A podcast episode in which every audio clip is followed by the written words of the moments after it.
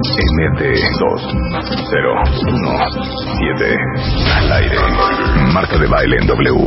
Marta de baile en W. Más temas, más especialistas. MT2017 más y mejores cosas de qué hablar. 10 de la mañana. 10 de la mañana. 10 de la mañana. MT solo por W Radio. 017 solo por W Radio. Al aire.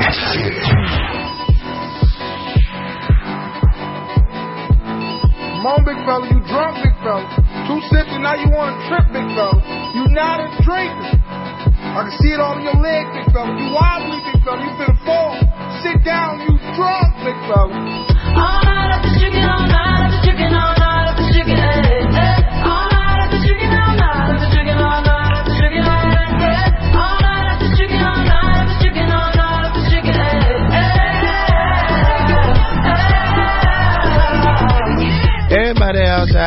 everybody outside. When I pull up outside all night though. Everybody high five, everybody wanna smile, everybody wanna lie. That's nice, no. Oh, now you wanna chill, oh, now you wanna build, oh, now you got the bill. That's cool though. Oh, now you got the gas, oh, now you wanna laugh, oh, now you need a cab. That's true though. All you do is talk. I ain't got shit to say. Can't no one get in my car. I don't even valet. Long discussions. Oh, you my cousin? No, you wasn't. You just wanna ride. You just wanna talk about politics, Chicago shit, and rock shit. ¿Cómo dice cuentavientes? All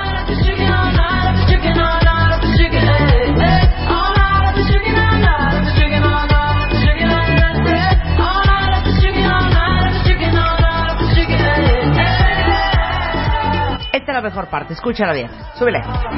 You just wanna spill fries on the seat, Sprite on the seat, come ride on the seat. Last girl, she a lie on the seat, she a fart on the seat, now she jogging the streets.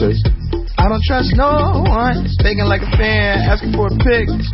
You should use your phone, call a Uber, you a goofy if you think I don't know you need a lift. Is you is or is you ain't got gas money. La amo con toda mi alma. Se llama All Night y fue uno de los éxitos de este programa del año pasado. Es de Chance the Rapper. Solo en W Radio.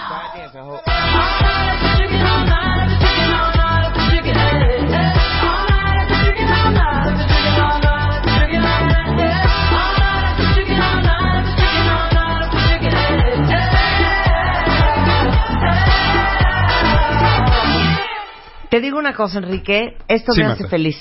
La música. o Esto bailar. no, tiene sus, no tienen idea cómo me hace feliz. Bailar. Bailar y la música no lo puedo creer. ¿Sí? Y muy mal. Te voy a decir por qué. Muy mal que te haga feliz. No, ahorita te explico por qué muy mal yo. Amo la música con toda mi alma. Antes cuando tenía tiempo, bueno, hacía mi, mi, mi iPod y mis listas de Spotify y entonces en mi compu tenía todo ordenado por disco, por artista, por canción. Impresionante. Hoy en día no tengo ni iPod, no sé ni dónde está, ya ¿No lo te da tristeza, Enrique, lo que Muy acabas de mal, escuchar? Spotify, o sea, mal, todo mal. ¿No o te sea, da tristeza algo que me da tanto... decir, ¿Qué? decir, ¿Qué? antes cuando tenía tiempo, o sea, hija, ¿en qué momento se cambiaron las cosas? Pues por tu hay culpa, que hacerse, pues no, por tu hay, culpa. hay que hacerse tiempo para todo, perdóname. Es que ahorita vamos a hablar de nuestro es Oye, pero no. Está cañón. pero no tienes la música por dentro, Marta. Sí, pues sí, Enrique. Ay, Enrique. Eso el no primer- cuenta. ¿Cuál es el primer ritmo del ser humano? El corazón, el corazón, el corazón. Ahí está, el ahí corazón. está. Ya, Mientras Enrique. estés viva, tienes música, Marta. Sí, pero ¿me entiendes? O sea, a mí eso me daba mucha ilusión.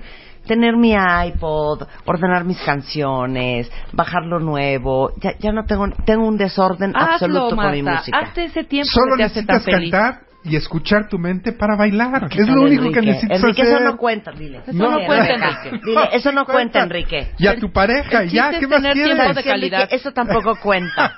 Enrique Tamés, se lo conocen bien, él es director del Instituto de las Ciencias de la Felicidad de Tec Milenio, licenciado, doctor, hermano, amigo, maestro en filosofía, un gran hombre, un hombre de fe, un hombre de esperanza, un hombre de alegría. Ni ¿Dónde está la canción de Enrique? No se la quiten. Sí, no la mi canción. ¿Por dónde vamos a empezar? Estamos en tiempos de hacer nuestras listas, nuestras listas de, de buenos deseos, de qué vamos a hacer en este nuevo ¿Ya le deseaste año. siquiera feliz año nuevo a Dame la mano, Enrique? feliz año. Feliz Hombre, año, Marta. Es que esta es, es la semana de reconstrucción en este programa. Entonces, todo lo que estamos hablando es para ayudarles, cuentavientes, a que empiecen bien, Sí. e inspirados, Así es. este 2017. Así es. Y justamente por eso está aquí hoy Enrique, porque vamos a hacer de, vamos a hablar de, olvídense de los propósitos, hagan un bucket list. Así es, ¿No? así es, de cosas que quieres hacer, de cosas que quieres, ¿no? Hacer por este, a, a lo mejor por primera vez, a lo mejor solo, a lo mejor acompañado, pero es muy importante que nos tracemos metas, que sean realizables, que podamos nosotros eh, compartir con los demás. Y, y, y vamos a tocar en el programa, Marta, el tema de que hacer una bucket list no forzosamente nos lleva a ser más felices. Hay que hay que cubrir con ciertas características para que esta lista no se convierta en un cadalso, ¿no? En una prisión de tengo que hacer esto y no me queda de otra. A veces esas listas nos convierten en personas profundamente infelices. Eso está cañón, que la lista de propósitos, ¿quién de ustedes ya hizo una lista de propósitos que la mitad de los puntos los hacen profundamente infelices? O sea, imagínense ustedes, dos de cada diez mexicanos, eh, solo dos de cada diez mexicanos cumplen sus propósitos de año nuevo. La, para los demás, las promesas solamente duran los primeros 12 días del año. Pues es que sí. Y les tengo una noticia, ¿eh? Bajar de peso, mantenerse en forma, ser saludable es el propósito menos cumplido por los mexicanos, a pesar de que estamos más gordos que nunca. Así Nada es. más se los digo, ¿eh? Es. Y eso sí está muy bonito. Los indicadores de bienestar reportados por el INEGI en el 2016 colocan a los mexicanos con una calificación de 4 de 10 al ser Mira. cuestionados sobre el nivel de satisfacción de su vida. Mira qué bonito. 2017, ya podemos arrancar un año Ya, nuevo, podemos ya. arrancar con nuevas características, haciendo pluma. cosas Yo voy a distintas. hacer un bucket list. ¿Ahorita de una vez? Sí, Sí. vamos Bueno. a hacerlo. Ok, Pásenos explica. una pluma. Ok. Entonces, al final de cada año, al principio del año nuevo, como estamos en este momento, solemos hacer listas de pendientes, deseos, cómo ser mejores personas, qué metas cumplir. Todo en aras, Marta, de tener mejores experiencias en el siguiente ciclo, en este caso, en el siguiente año. Y la pregunta para mí a contestar es si hacer estos compromisos o, o lograr estas metas, hacer esta lista, no solo nos harán ser mejores personas, sino también nos harán hacer personas más felices.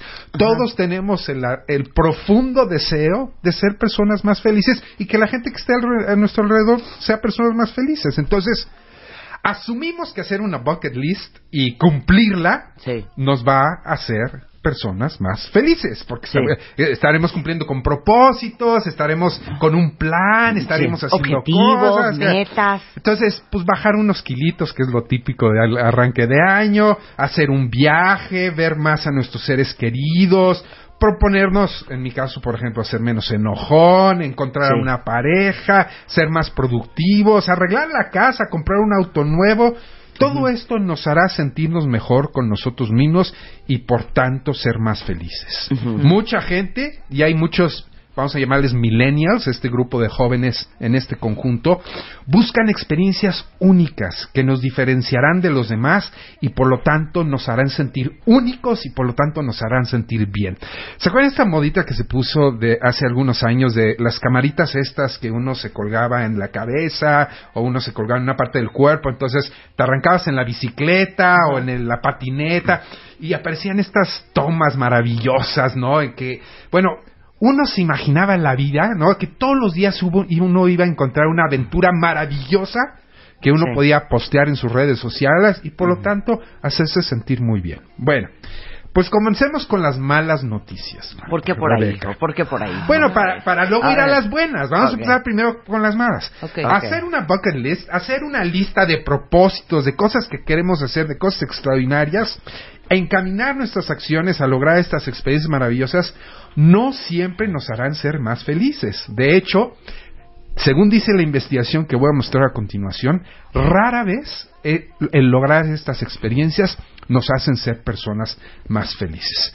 Ustedes recordarán hace, hace algunos años esta película de Jack Nicholson y Morgan Freeman. Sí, The Bucket List. Eh, así se llamaba tal Sí, cual, sí, The sí, Bucket sí. List. The Bucket List. En donde pareciera ser que el mensaje de fondo está buena la película, son grandes actores, hay momentos simpáticos, momentos tiernos, pero parecería ser que esta bucket list es- está al, al alcance solo de millonarios o de desahuciados, ¿no? O sea, hay que tener mucho dinero para Claro. poder eh, cumplir con las cosas que yo quiero, eh, ir de viaje, comer en el mejor restaurante, este, subirme al Himalaya, o tengo que estar desahuciado, decir, ya no tengo nada que perder, ya no tengo, no, ya no tengo nada que ahorrar, pensar en el futuro, entonces, Claro. pues me voy a gastar ahorita todo y voy a vivir Claro. este día como si fuera el último día. Ajá, el aquí y Bueno, ahora. El aquí y el ahora. Bueno, eh, de la Universidad de Harvard, Daniel Gilbert, que ya hemos mencionado eh, aquí a este investigador,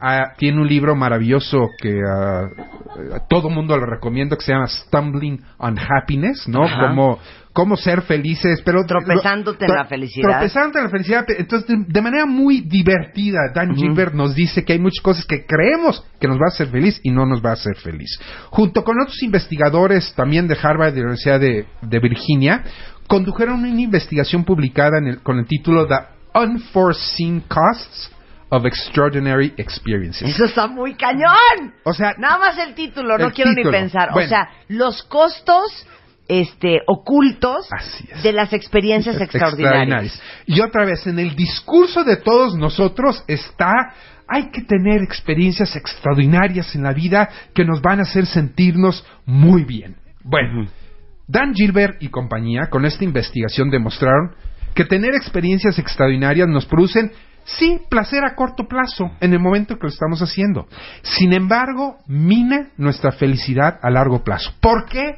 Porque nos separa de los demás. A ver, espérate, pero ponen los ejemplos Sí, de hay que experiencias poner un extraordinarias. Eh, eh, voy a ir a Bután, ¿no? Voy a ir a, no, voy, voy a ir a un, a un eh, eh, eh, seminario budista a rezar y a sentir mi karma. O, o sea, voy a hacer aquellas cosas que nadie Oh, güey, ha me hecho, fui a ¿no? Nueva Zelanda, A Nueva Zelanda. a aventarme en un bungee impresionante, o sea, ya sabes, encuerado, Eh, de noche, de noche, ya sabes. eh, sí, me voy, me compré el uno de los 500 a- autos, ayúdeme, una marca de esas. Un Pues un Bugatti. Bugatti. Eh, un Bugatti salió, ¿no? 500 en el mundo y yo me compré uno de esos, ¿no? 2.6 Caca? millones de dólares el nuevo es, Bugatti. Yo, yo tengo.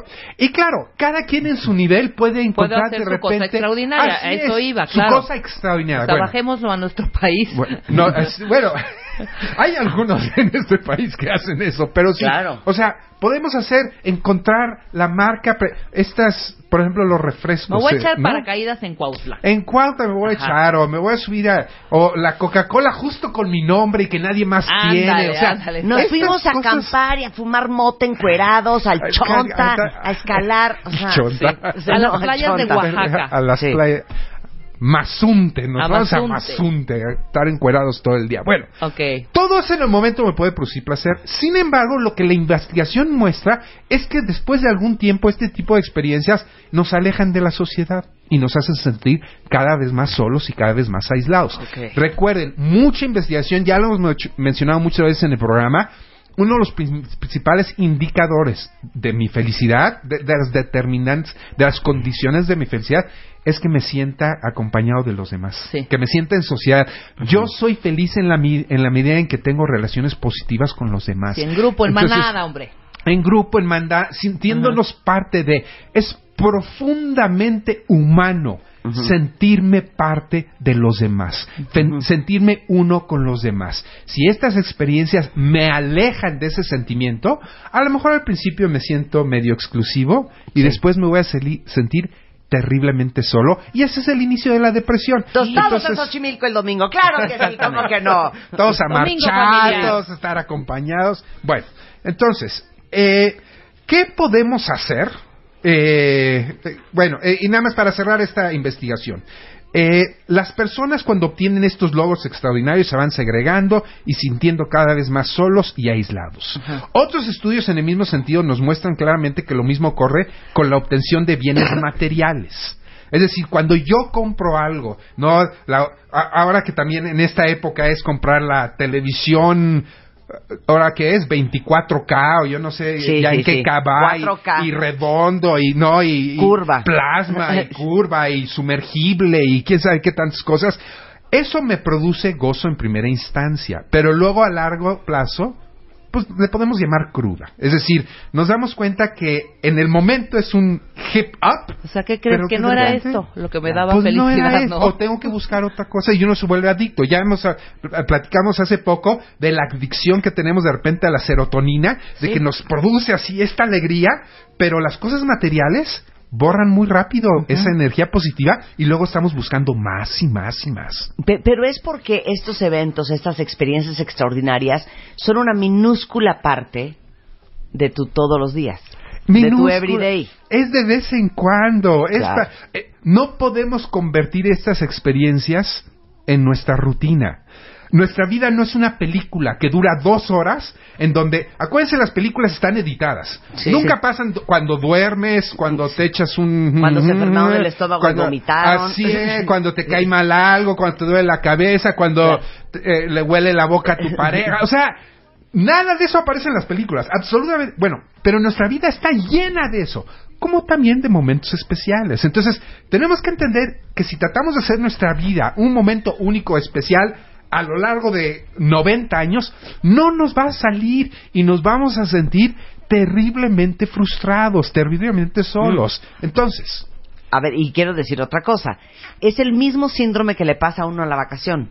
En la vacación estás viviendo una experiencia extraordinaria. No Sí. importa si estás a media hora de tu casa o si estás a 14 horas de vuelo. Pero regresas de tu vacación y dices, qué horror. Quiero vivir en una vacación eterna. o Cuando sea, quiero debería vivir en ser- París o en Londres o en Claro. Nueva York o en, o en Acapulco. Quiero vivir en Cancún. Cuando deberías de arrastrar toda esa felicidad a tu día a día. No, porque estás viviendo una experiencia extraordinaria, Sí. porque los viajes son extraordinarios, porque te sacan de la rutina. Quieres que ese viaje se vuelva tu día y tu vida. Y no es así. Y no es así, no la es vida así. no es así. Y, e inclusive las pocas personas que tienen la Claro. oportunidad de vivir de esa manera no son más felices. La investigación muestra que no son más felices Claro. que uno que tiene un trabajo, que tiene que lidiar todos los días con los hijos, con el tráfico, con una serie de Es cosas. más, si te si sacarían una varita mágica y te dijeran, ¿sabes qué? No te tienes que regresar de esta vacación. Aquí te vamos a instalar un depa increíble, un trabajo padre y aquí vas a vivir. En seis meses en Londres Así o en. Cancún Te quieres vas dar un a estar tiro. mentando madres otra vez. Ah, otra vez, y eh, algo vas a Sí. encontrar que te va a hacer miserable la vida. Claro, claro. Entonces, la siguiente lista son siete ingredientes que nos puede ayudar a que esta lista de metas, compromisos, pendientes que tenemos para este año, en realidad sí puedan incrementar nuestro bienestar y nuestra felicidad. A ver, venga. Vamos por, con la primera Ok. positividad, cosas que nos hagan ver la vida de manera más positiva. Yo cuido mucho el término, o más bien, cuido mucho no utilizar el término optimista. Sí. Porque de repente es un término que se malentiende, de repente se entiende, ay, optimismo, sonríe, y todo lo que te va a pasar en la vida es los bueno optimistas. y Ven maravilloso. ahora, únete aquí y... Eh, está un poco desprestigiada la Sí. palabra, no la Muy quiero utilizar. el término Está ya. muy manoseado, pero a lo mejor si nos vamos a la figura común de que pues, tenemos nuestro vaso medio lleno o medio vacío y que depende mucho de la óptica con la cual veamos las cosas, es que podemos en realidad tener una actitud pues muy diferente en la vida. Entonces, una de las cosas que tenemos que hacer en nuestro bucket list es asegurarnos de que las cosas que nos pongamos como meta en realidad nos ayuden a ver las cosas con mayor optimismo, con mayor positividad. Hoy está medio complicado el trabajo, la política, nuestros vecinos, ¿no? El, el día a día.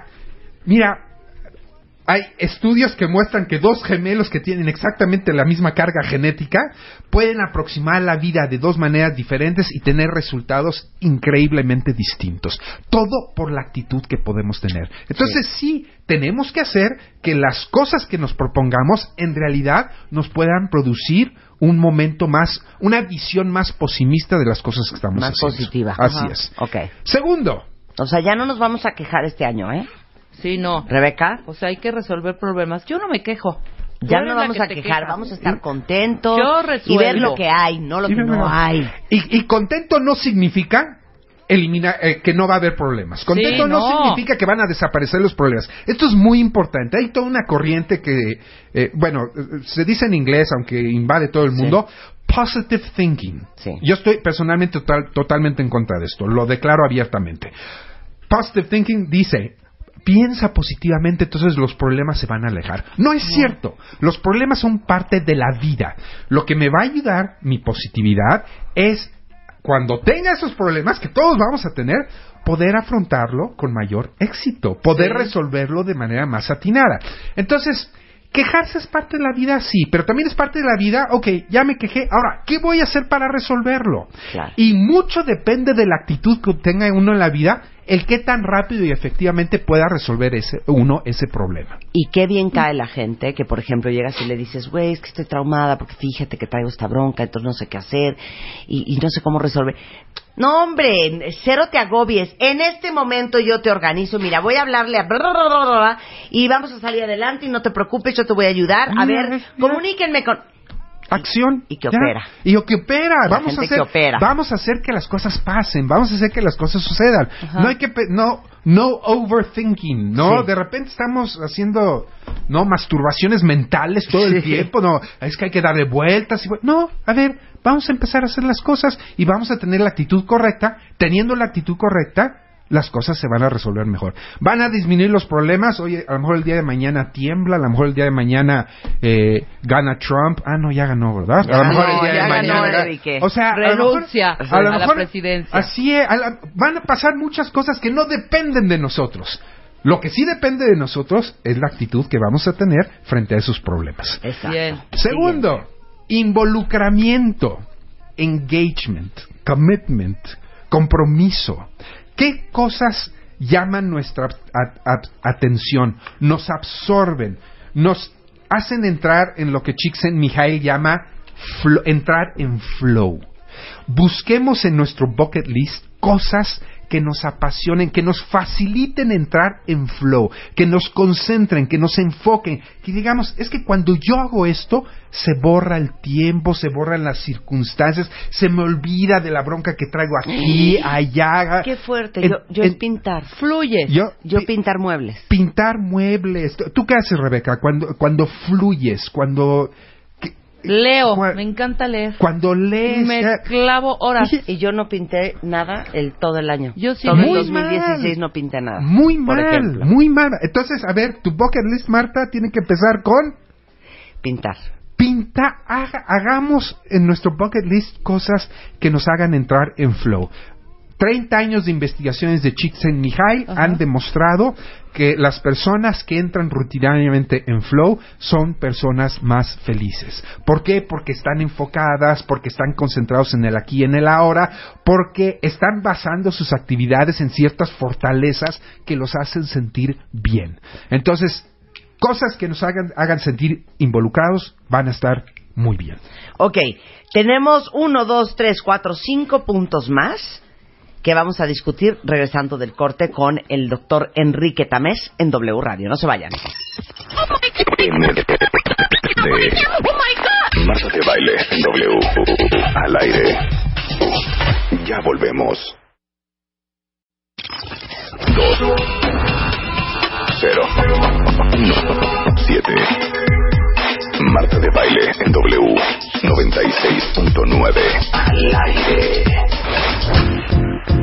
Estamos regreso en W Radio y estamos hablando de que este año eh, queremos hacer, más que propósitos, un bucket list, que es en realidad una lista de las cosas que tienes muchas ganas de hacer en tu vida y que te hacen muy feliz. Ese es nuestro bucket list. Y aparte les digo una cosa, ahora que estamos en semana de reconstrucción, en unos momentos más va a estar con nosotros Vidal Schmil, vamos a hablar de cómo se es un mejor papá en 2017 y 10 tips para tener una vista de 10 con el doctor César Sánchez Galeana. Todo eso va a suceder hoy antes de la una en nuestra semana de reconstrucción total. Pero a ver, regresemos al punto, vamos en el punto número 3 de nuestro bucket list. Así es, relaciones positivas. Acabamos de decir. Qué fuerte. Gran parte de nuestra felicidad depende de las relaciones que tenemos, de la gente que tenemos alrededor. Mi pregunta, a ver, para las personas que normalmente hacen bucket list al principio del año, ¿cuántas de esas actividades incluyen mejorar nuestras relaciones personales? Si ustedes se fijan, la mayoría de las veces ponemos cosas individuales, solitas, que dependen nada más de mí. Rara vez incluyen a otras personas. Rara vez incluyen a los seres... Sí, no quieres al- convivir al- más, ¿pa' qué? Exacto, a los Ajá. seres no queridos. Dices, no, no, no, este es mi bucket list. Entonces son cosas que yo voy a hacer para yo sentirme feliz. Error. Las cosas que más nos hacen felices son aquellas que nos involucran profundamente con nuestros seres queridos. Oye, estaba viendo el otro día que me impresionó terriblemente. Es un restaurante, ahorita les voy a pasar la liga, que pides, no tienes contacto con nadie.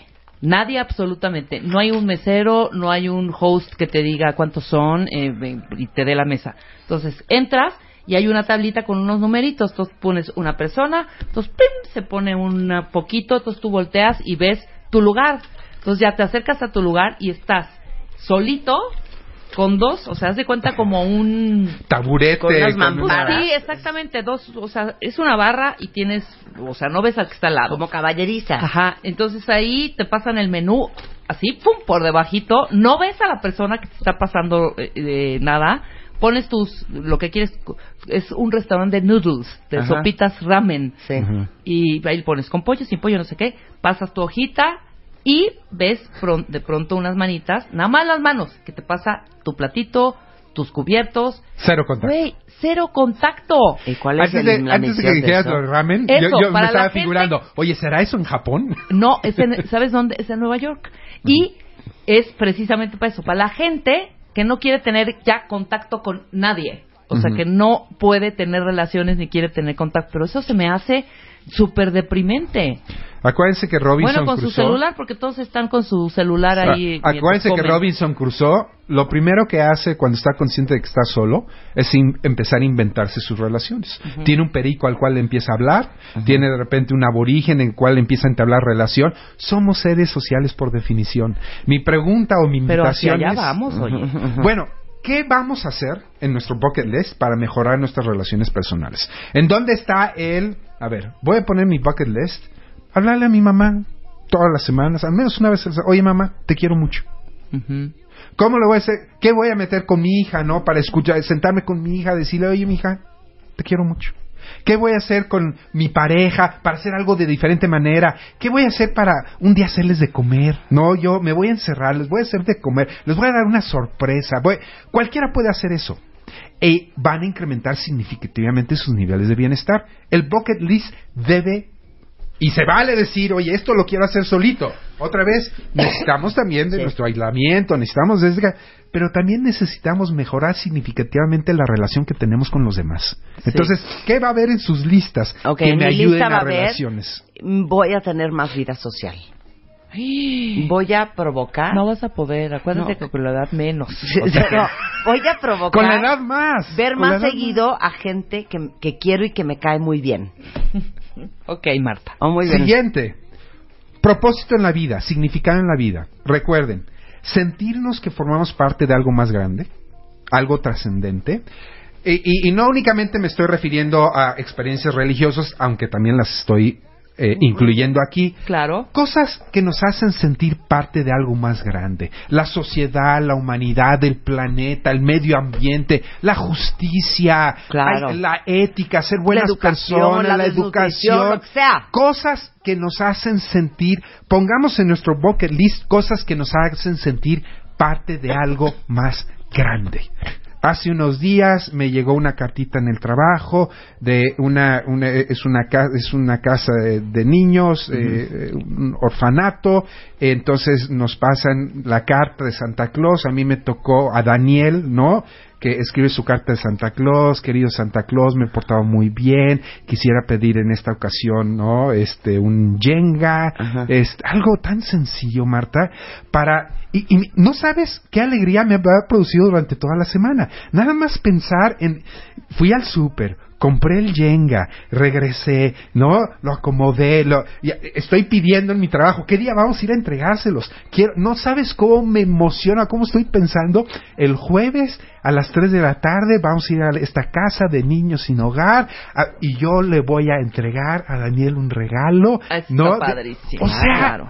Y eso me hace sentir, ¿no? Como, no sé cómo se dice, wow, pero o es sea, hacer meaningful things. Hacer meaningful things, Pero, ¿cómo cosas se que dice? tengan un sentido, Sí, un propósito un en la vida, un sentido, un significado. Que prenda que el nos foquito de la trascienda. generosidad. A mí no me cuesta nada, Nada. me da significado, me, me, me produce una serie de pensamientos y sensaciones muy positivas.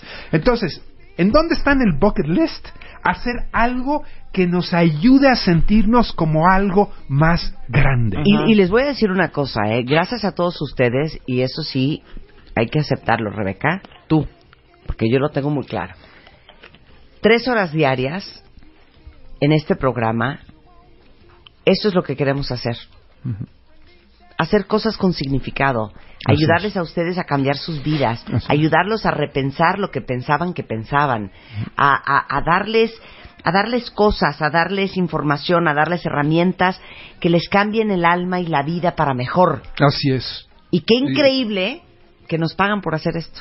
y que nos paga y, y que además no lo puedes hacer todos los días no Sí, y lo puede- claro. o sea Claro. eso eso es ¿Pero por qué me dices tú? A mí me queda clarísimo. No, porque Rebeca cree que viene aquí por un sueño. No, porque hice una No, no es opinión de, su, Material. de su- No, al contrario. No, no, sí. Aquí les damos eso. No. hacerlo es. mucho más grande y con Así mucho es. más propósito y tener mucho más, una amplitud más de gente a la que Y- podemos llegar, tener más alcance. y miren aprovechando que nos están escuchando mamás maestros no Eh, papás adultos siembren esto en sus hijos por favor. Ayúdenlos. A, lo mejor de repente no se da de manera natural. De repente los niños tienden a hacer esto es mío esto es para mí este involucren a los niños en esta actividad. Hagan que uno de sus hijos vaya arregle un juguete, vaya a entregárselo a otro niño que no tiene un juguete igual, que no, no está bendecido como él está.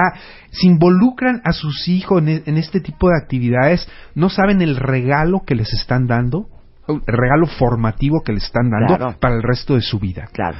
tratar de ser generosos, tratar de... Y otra vez es, es poner una esfera por encima de nosotros, ¿no? Encontrar que, una, que nuestra vida puede tener algo que va más allá de nuestro cuerpo y más allá de nuestras intenciones. Claro. Bueno, siguiente. Siguiente. Logro. Achievement, le llaman los gringos. Algo que nos haga sentir bien por el resultado de nuestro esfuerzo. Ni logros imposibles. Es que el problema de los bucket list es que luego estamos poniendo cosas que voy a bajar 38 Sí, kilos. no, bueno, voy sean objetivos, voy a seamos. poner- te- de repente ponemos cosas muy lejos que nunca vamos a alcanzar. O de repente nos hacemos nuestro nuestros engaños mentales. Ay, voy a el día de hoy voy a tomar agua en vez de tomar refresco. Sí. Un día, ¿no? Te- Ay, ya lo logré, es maravilloso. Tienes que encontrar el justo medio para que las cosas que tú te pongas como logro, primero sí las puedas alcanzar y por lo tanto sientas Esa energía, esa, esa, esos sentimientos positivos que siempre existen cuando logras algo. Vuelvo a lo del programa, lo que mencionabas hace un momento del programa, Marta. Terminas el programa y dices, ok, hoy cumplí, hoy hice algo, hoy Ah. me mandaron un tweet que decía esto, que decía lo otro. El poder poner en nuestro bucket list cosas que podamos alcanzar de manera realista y luego que nos produzca esas sensaciones positivas que todos los seres humanos tenemos cuando logramos algo. Eso es importantísimo, eso es algo fundamental.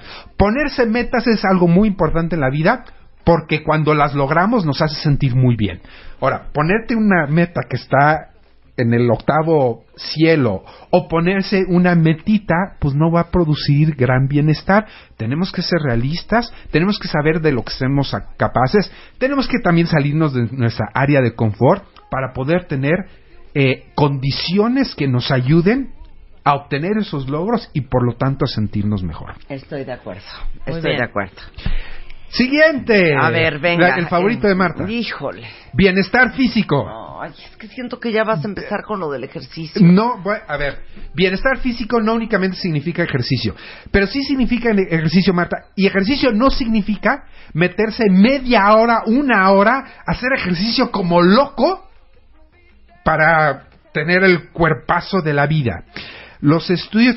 ¿Te acuerdas que ah, ya hace tiempo hablamos de los blue zones? De, una, de las zonas azules. De las zonas azules, de esta gente que vive muchos años y que vive muy bien. Y lo que veíamos es que no son bodybuilders, no, son, no es gente que se la pasa en el gimnasio, es gente que hace cosas en la rutina, que su cuerpo lo mantiene activo durante la rutina.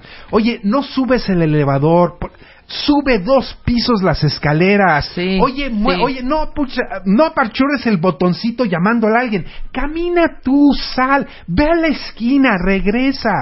A ese tipo de ejercicio me refiero. Nuestro cuerpo humano está hecho para estar en constante movimiento a lo largo del día.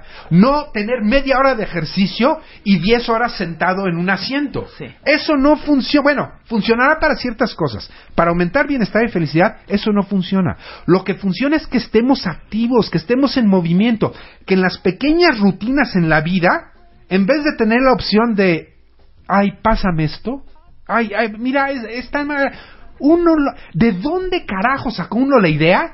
De que el no moverse y hacer que el mundo venga a nosotros es algo bueno. Claro. ¿De dónde salió eso? Sí. Tenemos manos, tenemos pies, tenemos energía. Tenemos que movernos. A eso me refiero con bienestar físico, Marta. No estar una hora en el gimnasio, sino meter en nuestra rutina para lo que está hecho nuestro cuerpo, para subir, para bajar, para moverse. O sea, hay, hay, eh, eh, yo tengo muchos defectos. Uno de los que no tengo es que tengo buena condición física y, y- y- y- y tengo un cuerpo saludable y, te- y me puedo mover. Y hay gente que me pregunta, oye, Enrique, estás muy delgado, estás muy bien, tien- mira, tienes 51 años, qué bien te ves. ¿Qué, qué haces, no? ¿Te la pasas todo el día?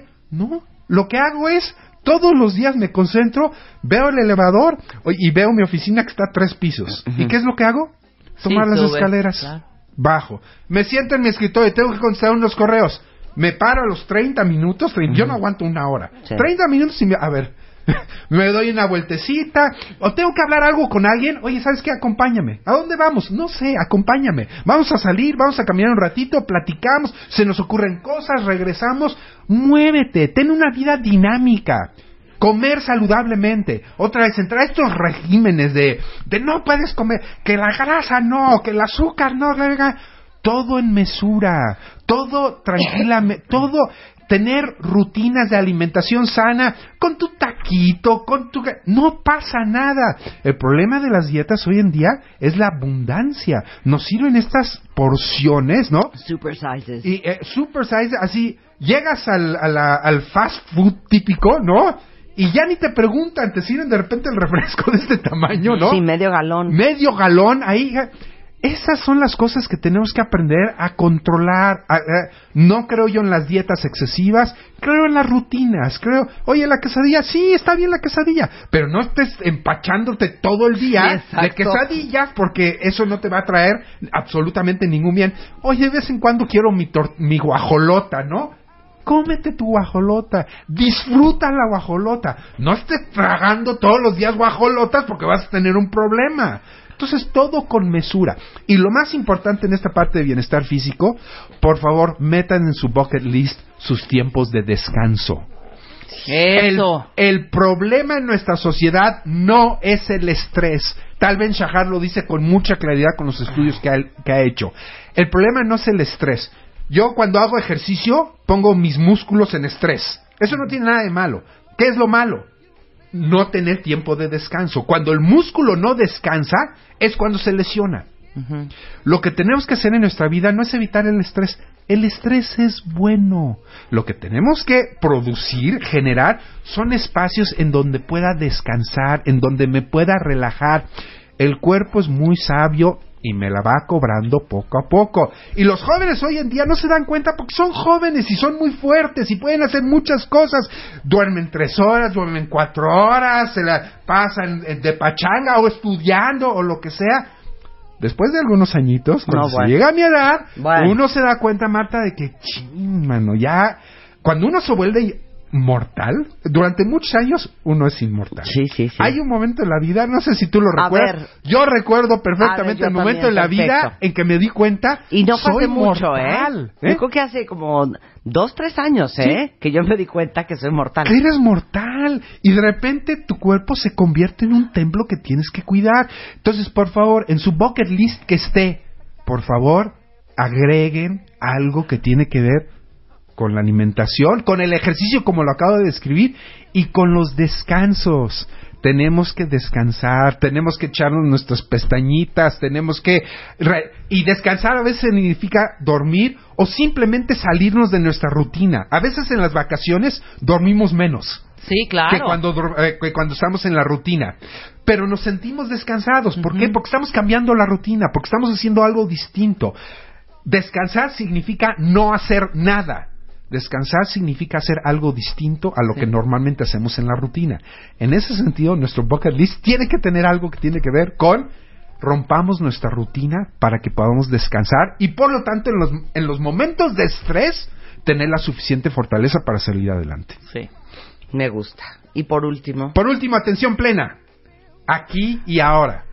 No hay pasado, no hay futuro. Oye, es que ayer, sí, ya fue, ya no es. Oye, es que mañana ya no sé qué va a pasar.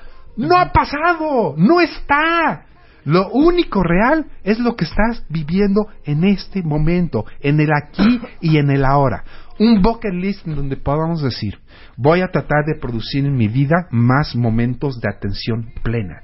Estar concentrado y enfocado en lo que estoy haciendo en este momento. No estar pensando el, el monkey thinking, le llaman Ay, los qué budistas. horror. Sí, ¿no? sí, sí, el chango dando vueltas un en la chango cabeza, en tu hombre. mente. Ay, pero esto, ay, pero lo otro. Ay, déjame apuntar esto. ¿Qué Chin, tal? Ahorita que termine tengo ¿Qué que hablarle a tal fulanito para que... Ay, se me olvidó eso. Chin, ¿qué es lo que va a pasar? A ver, lo que va a pasar, va a pasar hasta que deje de pasar, hasta que ya no pase.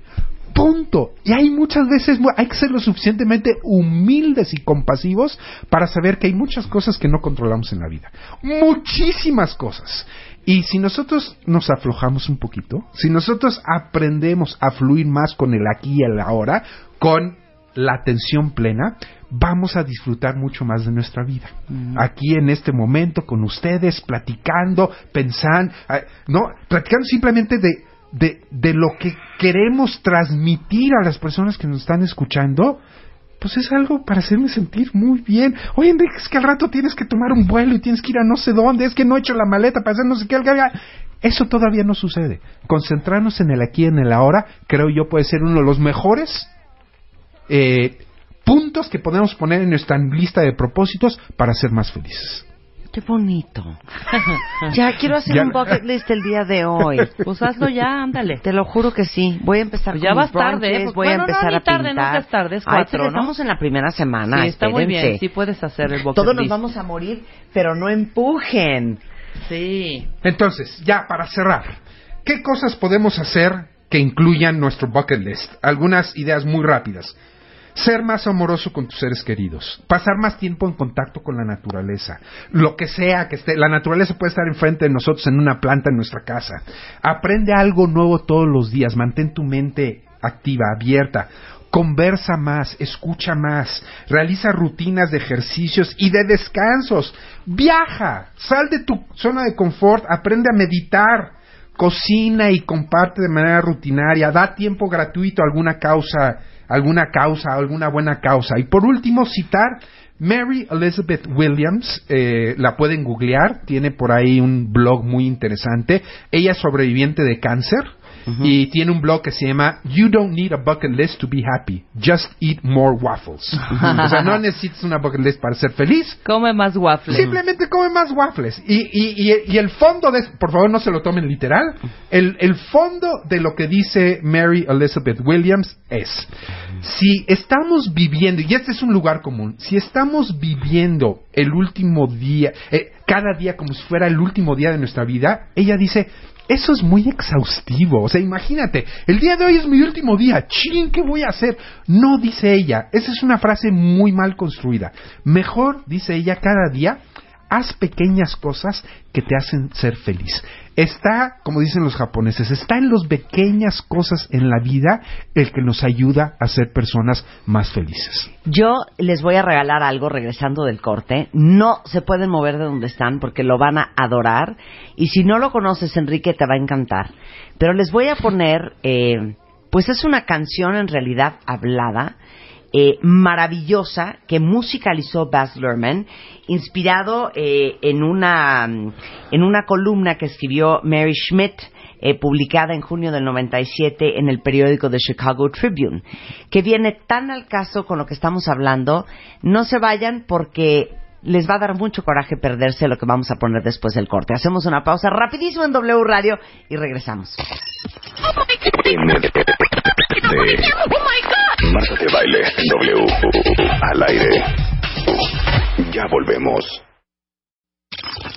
Dos. Cero. Siete. Marta de baile en W. 96.9. Al aire.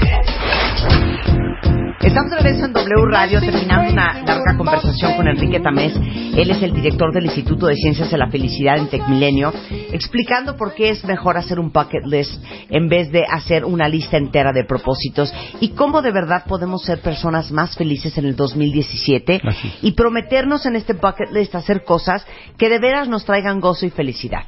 Inspirado en eso, Enrique, fíjate que en 1997, y esto es lo que les prometí que les iba a poner este, regresando del corte, Mary Schmidt, que es una periodista y columnista del Chicago Tribune, es que escribió un, un, eh, un commencement speech hipotético que salió publicado en el 97 en el periódico.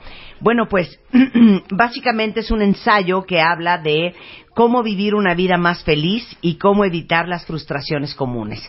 Tuvo tanto éxito que Baz Luhrmann, este gran director de cine, decidió musicalizarla.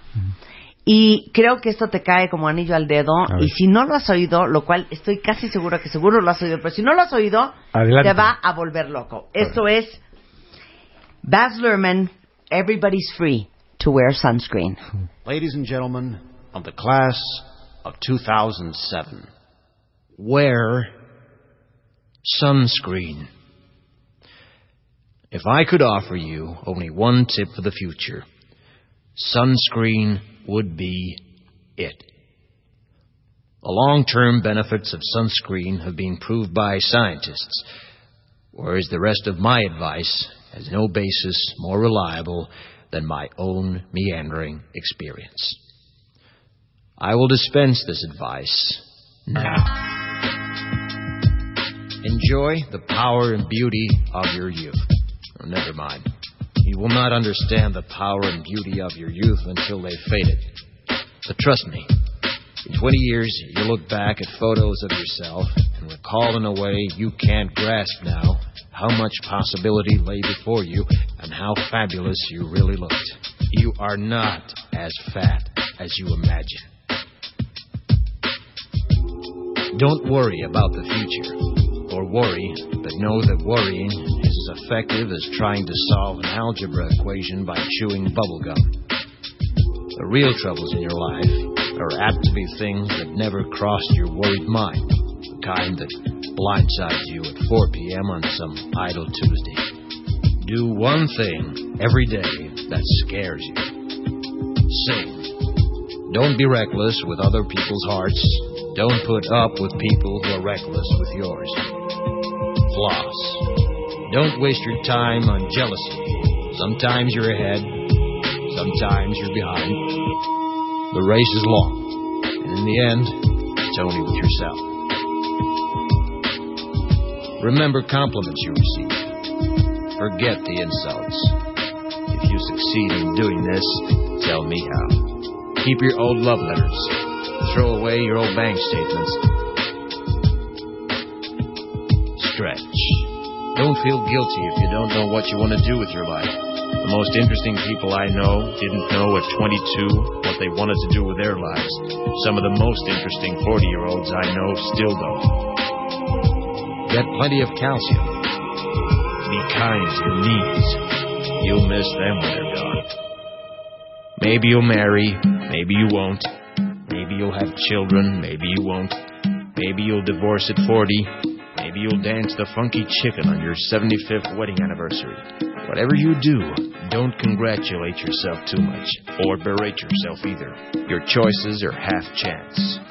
So are everybody else's. Enjoy your body.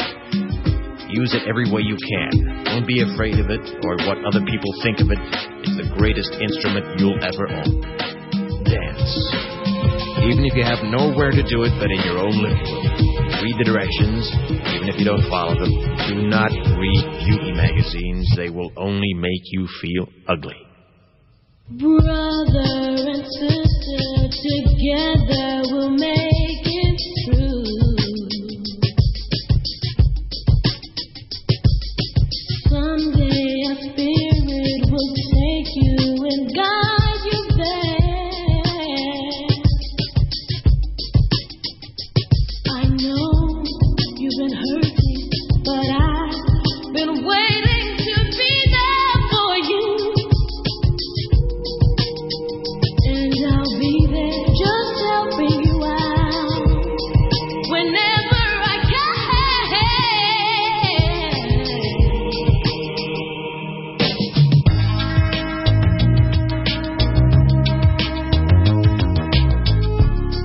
know your parents. You never know when they'll be gone for good. Be nice to your siblings. They're your best link to your past and the people most likely to stick with you in the future. Understand that friends come and go, but with a precious few, you should hold on. Work hard to bridge the gaps in geography and lifestyle, because the older you get, more you need the people you knew when you were young. Live in New York City once, but leave before it makes you hard. Live in Northern California once, but leave before it makes you soft. Travel. Accept certain inalienable truths. Prices will rise, politicians will philander, you too will get old. And when you do, you'll fantasize that when you were young, prices were reasonable, politicians were noble, and children respected their elders. Respect your elders. Don't expect anyone else to support you. Maybe you have a trust fund. Maybe you'll have a wealthy spouse. But you never know when either one might run out. Don't mess too much with your hair, or by the time you're 40, it will look 85. Be careful whose advice you buy, but be patient with those who supply it. Advice is a form of nostalgia. Dispensing it is a way of fishing the past from the disposal, wiping it off, painting over the ugly parts, and recycling it for more than it's worth. But trust me on the sunscreen.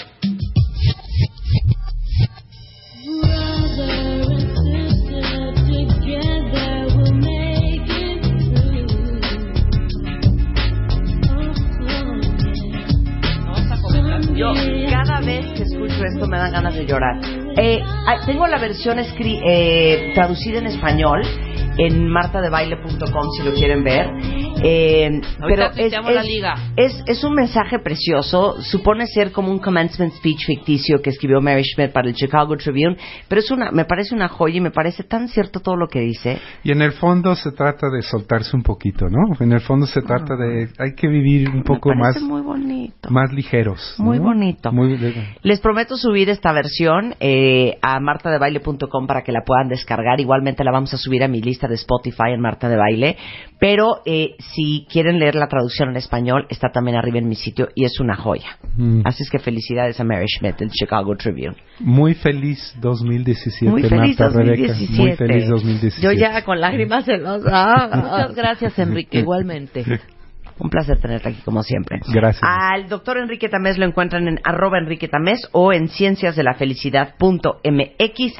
Es el director del Instituto de Ciencias de la Felicidad de la Felicidad de, la Felicidad de Tecmilenio. Gracias, Enrique. Gracias. Este mes, en Revista MOA, no te mueras en el 2017. Todo lo que necesitas saber para salvar tu columna, nervios, ojos, corazón, tiroides y hasta el metabolismo. Por primera vez, Predicciones a la MOA. Te decimos cómo pinta el 2017 para cada signo zodiacal. Te urge cortar cómo hacerlo de la mejor manera, si existe.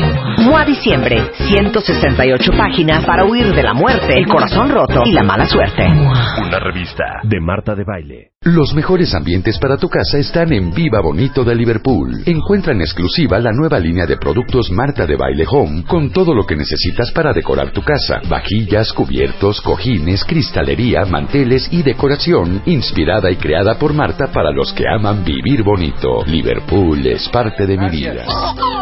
Bebemundo presenta. Está con nosotros Vidal Schmil. Les trajo un regalo que es el mejor regalo de cumpleaños, el mejor regalo de San Valentín, el mejor regalo del Día de los Papás, el mejor regalo del Día de las Mamás, El mejor regalo del regalo Día del Niño. ¿Cómo ser un mejor papá y una mejor mamá en 2017?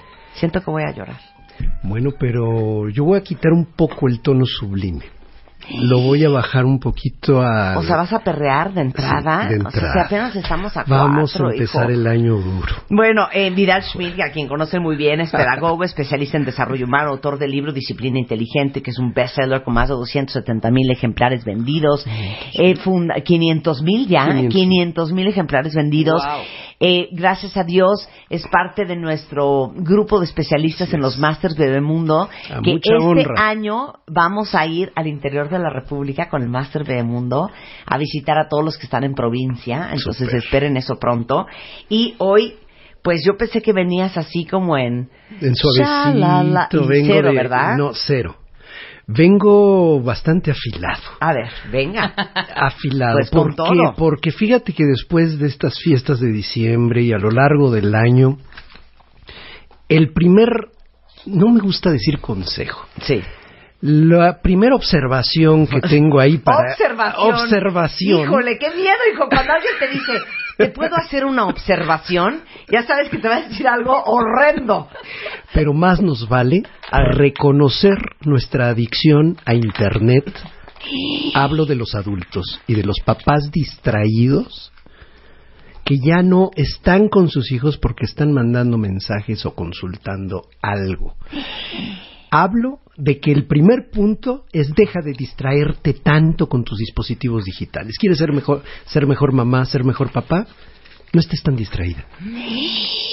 No estés tan distraído y toma en serio que probablemente tienes una adicción. ¿eh? Ya sé que el primer paso de toda adicción es la negación. Sí, claro. Y que "No, probablemente, y lo digo porque yo soy de esas, ¿eh?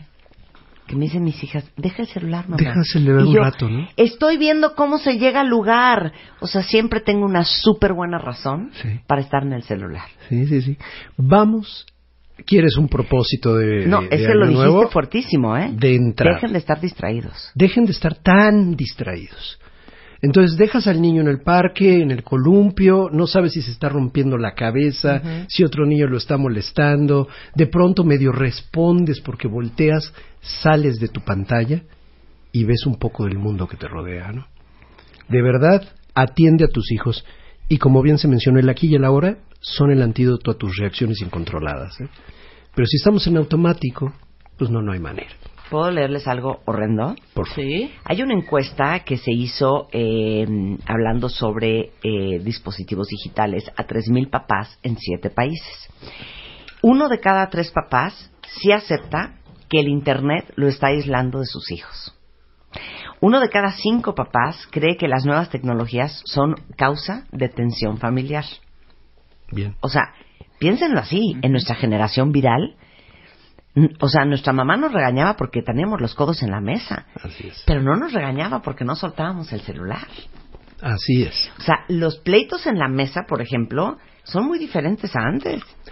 Ahora, en este momento yo quiero llamar la atención a lo que los papás hacemos, no a, no a que el niño o la joven no te pele porque está texteando o viendo algo mientras come. No, estoy hablando de ti, mamá, de ti, Claro. papá. Claro. Ya no hablemos de los problemas de accidentes que ya rebasó por causa del alcohol, Claro. el estar distraído con el celular, ¿no? Accidentes automovilísticos. De verdad es un problema, sí es una adicción, ya está reconocida como tal revisa si no estás cayendo en ello. Dos de cada diez papás y dos de cada diez niños sí dicen que los celulares ocasionan que haya un ambiente hostil en el núcleo familiar. claro. Dejemos de estar tan distraídos. No te distraigas. Yo me tanto. quedo con eso. ¿Quieres? Te lo prometo. Pidal, dame la mano. Por- Dame la mano. Aquí está. te lo juro que voy a ser una mamá menos distraída. Eso es todo, porque luego queremos qué nueva corriente pedagógica en el mundo hay. Deja de distraerte. Sí, pon atención. nada Pon atención. Pon atención. Pela, pela, Pela. pela, Vamos. pela. Dos. No des nada por hecho. ¿Otro regaño? Todo este año Ajá. no des el amor de tu pareja, el sexo, la salud, el amor de tus hijos como por hecho. Y que simplemente van a estar ocurriendo. Te lo tienes que ganar diario. Tienes que conquistar a tu pareja, tienes que conquistar realmente a tus hijos. Sí, qué, cansado. pero sí. Qué Sí. cansado, Vidal. Pero es que dar por hecho las Perdón, cosas perdón, las entonces pierdes. la tercera que sea, tómense un multivitamínico, porque uno está muy cansado. Bueno, ya vienen con toda la inercia de la ciencia de la felicidad y todo lo que Enrique. tenían que hacer, órale. Pero tiene que ver con estos elementos. De verdad, no des nada por hecho. Yo creo que el peor error, los peores momentos de mi vida han sido cuando he dado por hecho las cosas. Y te descuidas. La dejas, tú crees que está ahí, pues está indef- indefinidamente, No, bueno. que como ya te amó, te seguirá amando. Claro. Cállate, Vidal. No es así, ¿eh? Entonces, quieres de a de veras, de a de veras ser una mejor mamá, mejor papá, enfocándolo a eso, porque me Sí, puede sí. ir a la pareja, me puede Sí. ir a 70 Sí. temas, el trabajo, el dinero, etcétera. De a de veras, valora el tiempo que tienes a tus hijos, porque no los tienes más de 20 años, ¿eh? Más o menos, promedio. Y ahorita voy a llegar a eso. Vamos a hacer cuentas, números duros respecto a datos duros y números fríos respecto a cuánto tiempo te queda de de veras influyendo de una manera definitiva en la vida de tus hijos. Te digo una cosa, voy a llorar. No te soporto. Estás muy sensible. Estoy muy sensible. El arranque de no, ahorita estaba pensando, mi hija la mayor tiene 20 años. Ok. No, es, no vive en México. Y pues sí, Así ya es. es de rin rin. Hola, mi amor, ¿cómo está mi muñeca? Sí. ¿Qué pasó, ma? Estoy ocupadísima, estoy estudiando. ¿Te marco al rato? Sí, tal cual. Ya. Y mira, Están en otro rollo, están haciendo su vida. como película mexicana, duele cuando los hijos se van, pero tengo la respuesta. Duele más cuando te los regresan. Ay, no, cállate. Así que- ¡Cállate, horrendo! Que se vayan bien idos. No, a ver otra vez. Duele cuando los hijos se van. Esa es la película. Ajá. Pero la réplica es, pero duele más cuando te los regresan. Yo te la reviro. Duele cuando se- los hijos se van, pero duele más cuando los hijos no pueden irse.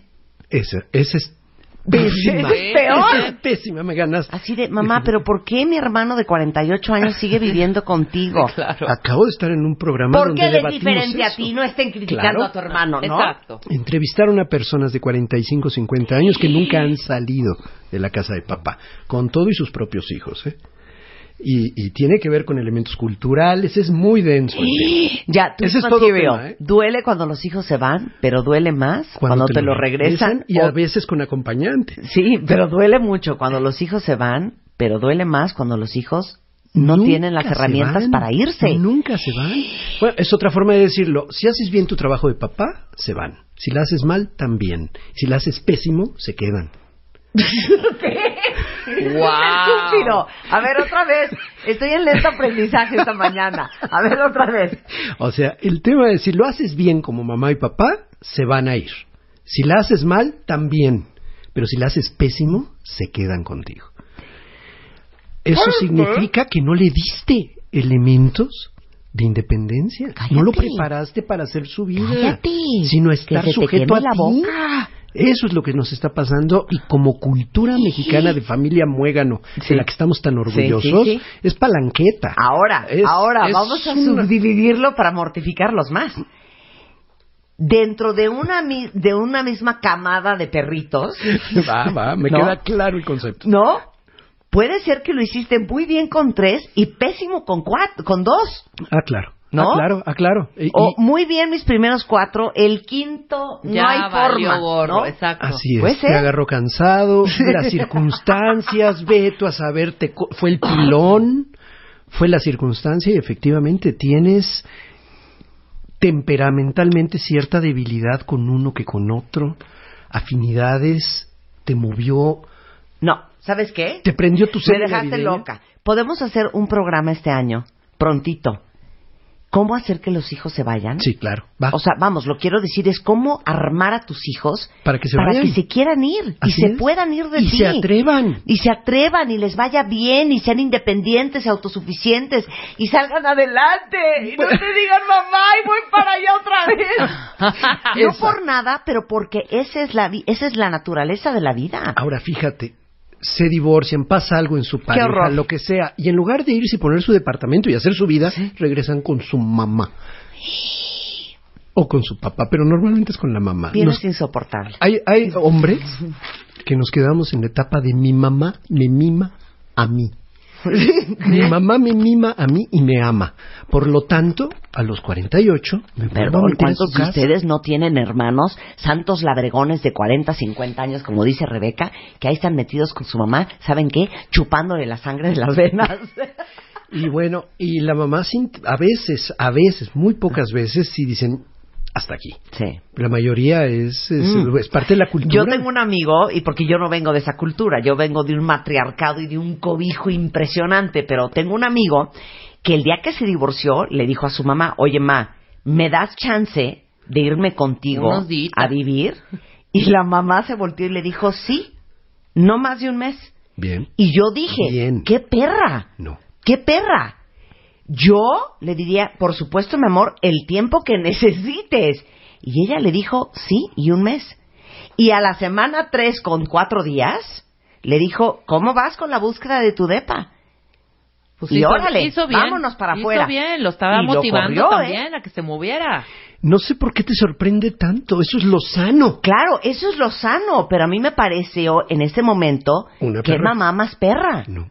Exactamente lo contrario. Es una mamá que está actuando de una manera de verdad que conduce a la salud mental y a la creo. salud familiar. ¿eh? Totalmente. Para que puedas visitar a tus padres, puedas convivir con ellos, tienes que tener un espacio y una distancia y una decisión propia. No, totalmente. Y una autonomía. Cuando a mí me dicen, hija, no estás, no estás muerta de que tus dos hijas viven fuera, y siempre digo, para mí, porque esa no es mi naturaleza, fue el evento menos egoísta que he hecho en mi vida. Bien. Porque yo las tendría, miren, abajo de cada axila, Sí, a cada claro, una, amarradas. amarradas de mi cintura. Me costó mucho trabajo, pero yo sabía que es lo mejor para ellas, para que aprendan a desenredarse en la vida. Y esto es un mensaje para todas las mujeres, pero fíjate que curiosamente los hombres tenemos, cuando vivimos en pareja con los hijos, la mamá tiende a retener y los padres a expulsar. Sí. Ahora, si eres una mamá que no tiene a su pareja al lado, que educa junto Sí. con la abuela, la tía Sí, o lo sí. que sea la estructura, definitivamente tienes que hacerte la idea, ¿eh? De que estás educando para que tus hijos no te necesiten, Claro, estamos educando para expulsar. pero en sentido positivo, para que claro, no, claro. no haya interpretaciones raras de qué cosa más aberrante estamos diciendo. En lo absoluto, lo que estamos haciendo es permitirle tener capacidades para desarrollar su propio proyecto de vida. Lo dijiste muy bonito, Vidal. Eres un hombre, eres un hombre sacro, casi.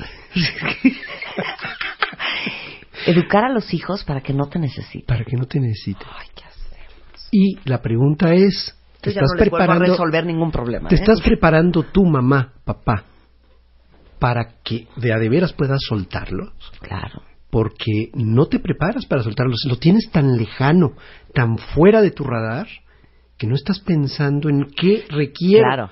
enseñarle a mi hijo que haga por él mismo y porque ya no lo voy a seguir haciendo por El él. otro día estaba con un amigo que viene de una familia muy adinerada y me estaba contando que cuando tenía 20 años, de la nada, creo que hubo un pleitecillo ahí con su papá y se volteó el papá y le dijo, a partir de hoy, ni un centavo más. Me dijo, me quitó el dinero, no me pagó la carrera, o sea, me contó una historia trágica y terminó diciéndome, es lo mejor que me pudo haber hecho porque tú no sabes cómo resurgí y cómo me di cuenta que yo era mucho más capaz Claro. de lo que yo creía. Ah, claro. Ah, claro. La sobreprotección, lo he dicho, lo hemos dicho infinidad de Claro, veces, claro. es una variante de, so- de maltrato. ¿Por qué? Porque le estoy dando el mensaje de que él no puede te estoy diciendo, no vas a poder. No, si vienes, Cuidado. vienes desatado, ¿eh? Regresando del corte, agárrense cuentavientes, vayan sacando una caja de Kleenex porque las que siguen están del infierno. Vidal Schmil les viene a dar una cátedra de cómo le van a hacer para ser mejor papás en el 2017. Regresando en W Radio. Marta de baile en W. Al aire. Ya volvemos. Dos. Cero. Uno. Siete. Marta de baile en W. 96.9. Al aire. Estamos de regreso en W Radio y estamos con Vidal Schmil que viene con un martillo en la mano y un un mazo en la otra. Nada de que feliz año, ni que Nada. Pónganse a trabajar. Viene a darles una arrastrada a todos. ¿Quieren ser mejores papás en el 2017? Bueno, pues ya arrancó con dejen de estar tan distraídos, este, con el celular, entre otras cosas. No den nada, absolutamente nada por hecho. Y vamos con el tercero. Tus hijos no valen o dejan de valer por sus calificaciones escolares. Aplausos. Bien. ¡Aplausos! Lo, repetimos el año pasado hasta el cansancio. Hasta cansarnos. Hasta repetimos la- el escrito que hizo el director coreano. Eh, esa coreano, de Singapur, de- claro. De Singapur, etcétera. Reduce tu ansiedad respecto a las boletas, por favor, y observa sus habilidades sociales con la misma importancia que le das a su desempeño académico. Explica. Es decir, sus habilidades sociales, que el niño sea capaz de agradecer, de hacer una solicitud, de dar las gracias, de pedir las cosas bien, de tener amigos y conservarlos. Eso tiene De llevarse bien con la gente.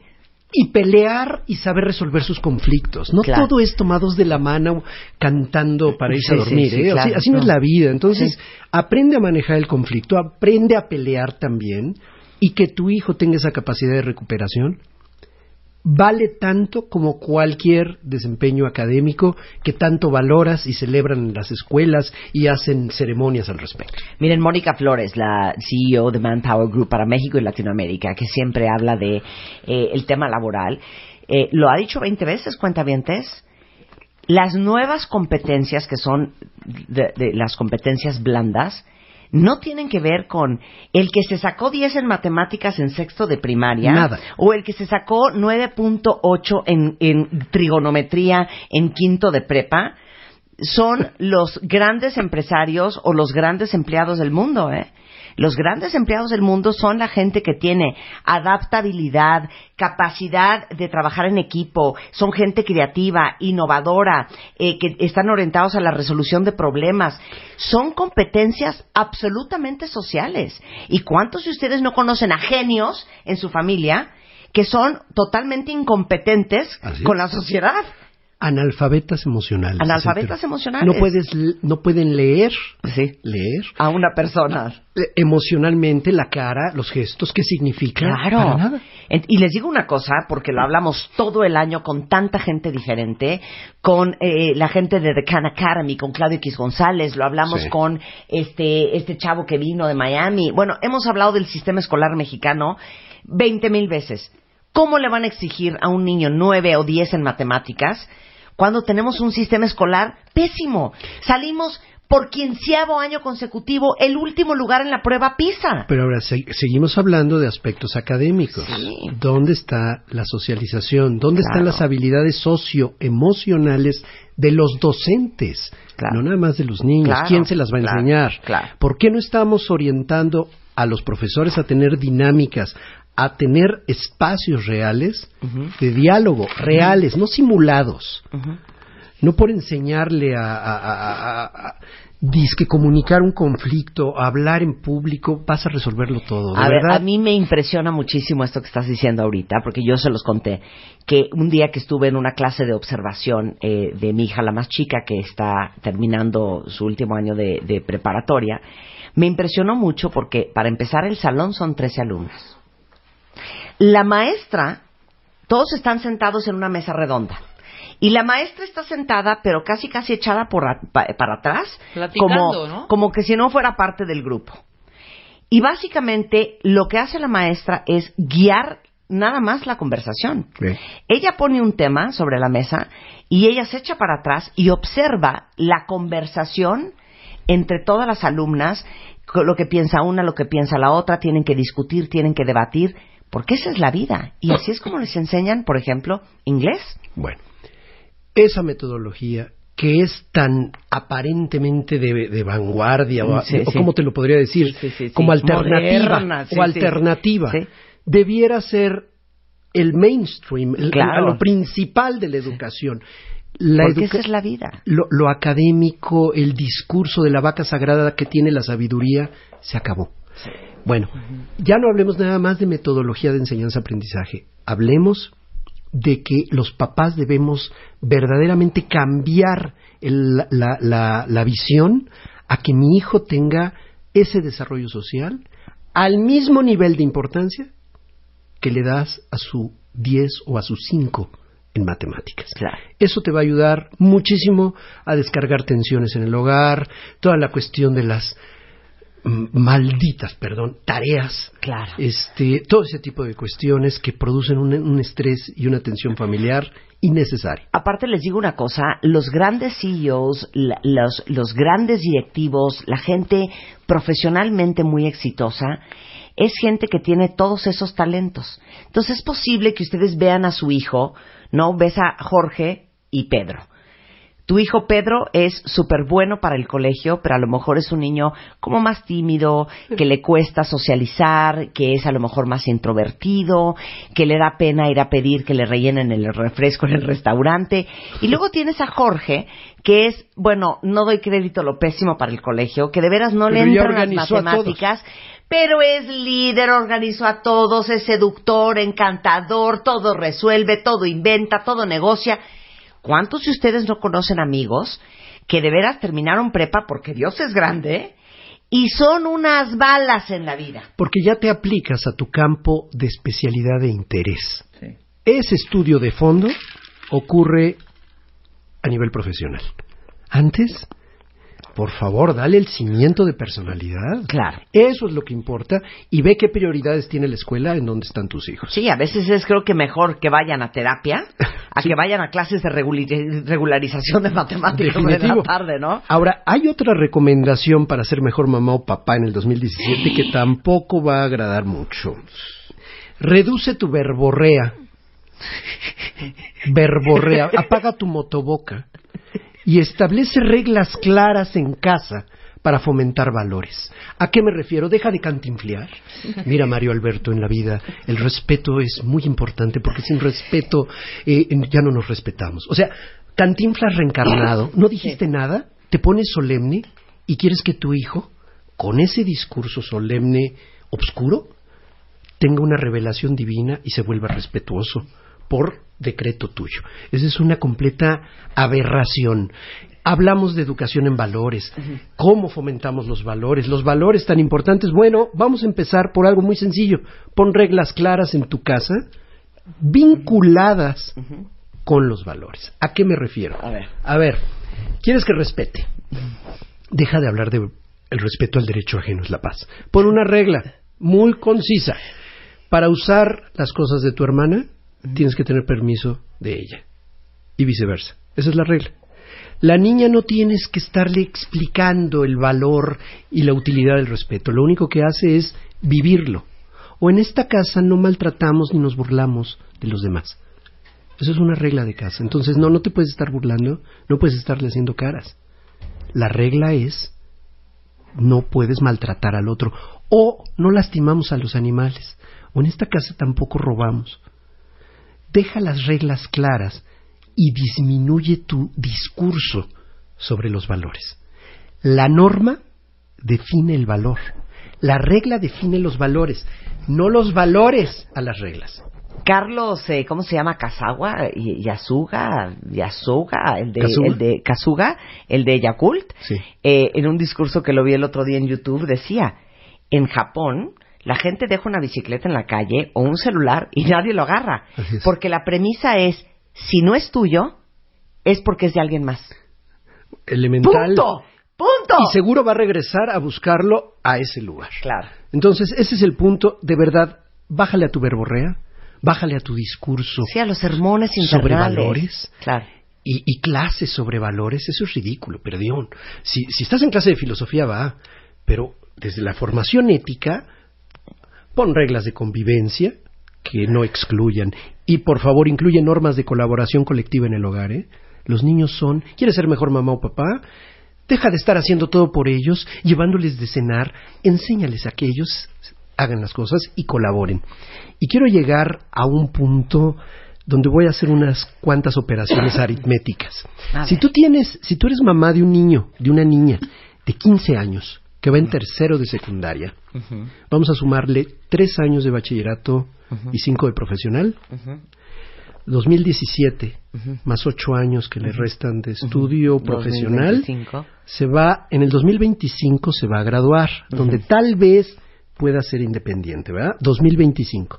Si tienes un hijo de 10 años que va en cuarto de primaria, vamos a sumarle 13 años, se gradúa en el 2030. Ajá. Si tienes una hija de 7 años que va en primero de primaria, le sumas 16 años, se va a graduar en el 2033. Porque No sé a dónde vas, pero te estoy odiando. ¿Qué quieres decir? conoces el guion de lo que va a necesitar tu hija en el 2033. Cállate. sabes en qué educarlo, las competencias de la globalización y del siglo XXI, perdóname, no tenemos la más pajolera idea, remota idea, de cómo va a ser la sociedad, la economía, las formas de trabajo, la familia, las estructuras sociales. Por lo tanto, ¿qué nos queda? Regresar a lo básico. De regreso, back to basics, de regreso a lo básico. ¿Y qué es lo básico? Decencia, trabajo ético, amor. Y tiene que ver con empatía. Deja de estar buscando las nuevas competencias. Deja que las, desde el punto de vista académico, las universidades que tienen que hacerse cargo, se hagan cargo. A nivel hogar, regresa a lo básico. No estés buscando nuevas corrientes educativas y a ver qué dice nuevo tal o cual autor. ¿Por qué no regresas a lo que te enseñaban? Trabaja, ten metas, ten ética, no tienes que pisar al otro para salir. Tú no conoces el guion educativo requerido para cuando tus hijos se independicen de ti.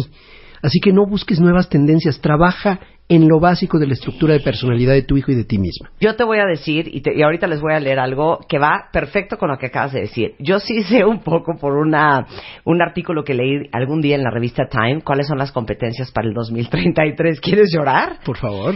El gerente en promedio, o sea, así leve, va a tener que hablar cinco idiomas. Su idioma materno más cuatro este, idiomas más. Imagínense ustedes lo que van a tener que saber hacer sus hijos en el 2033.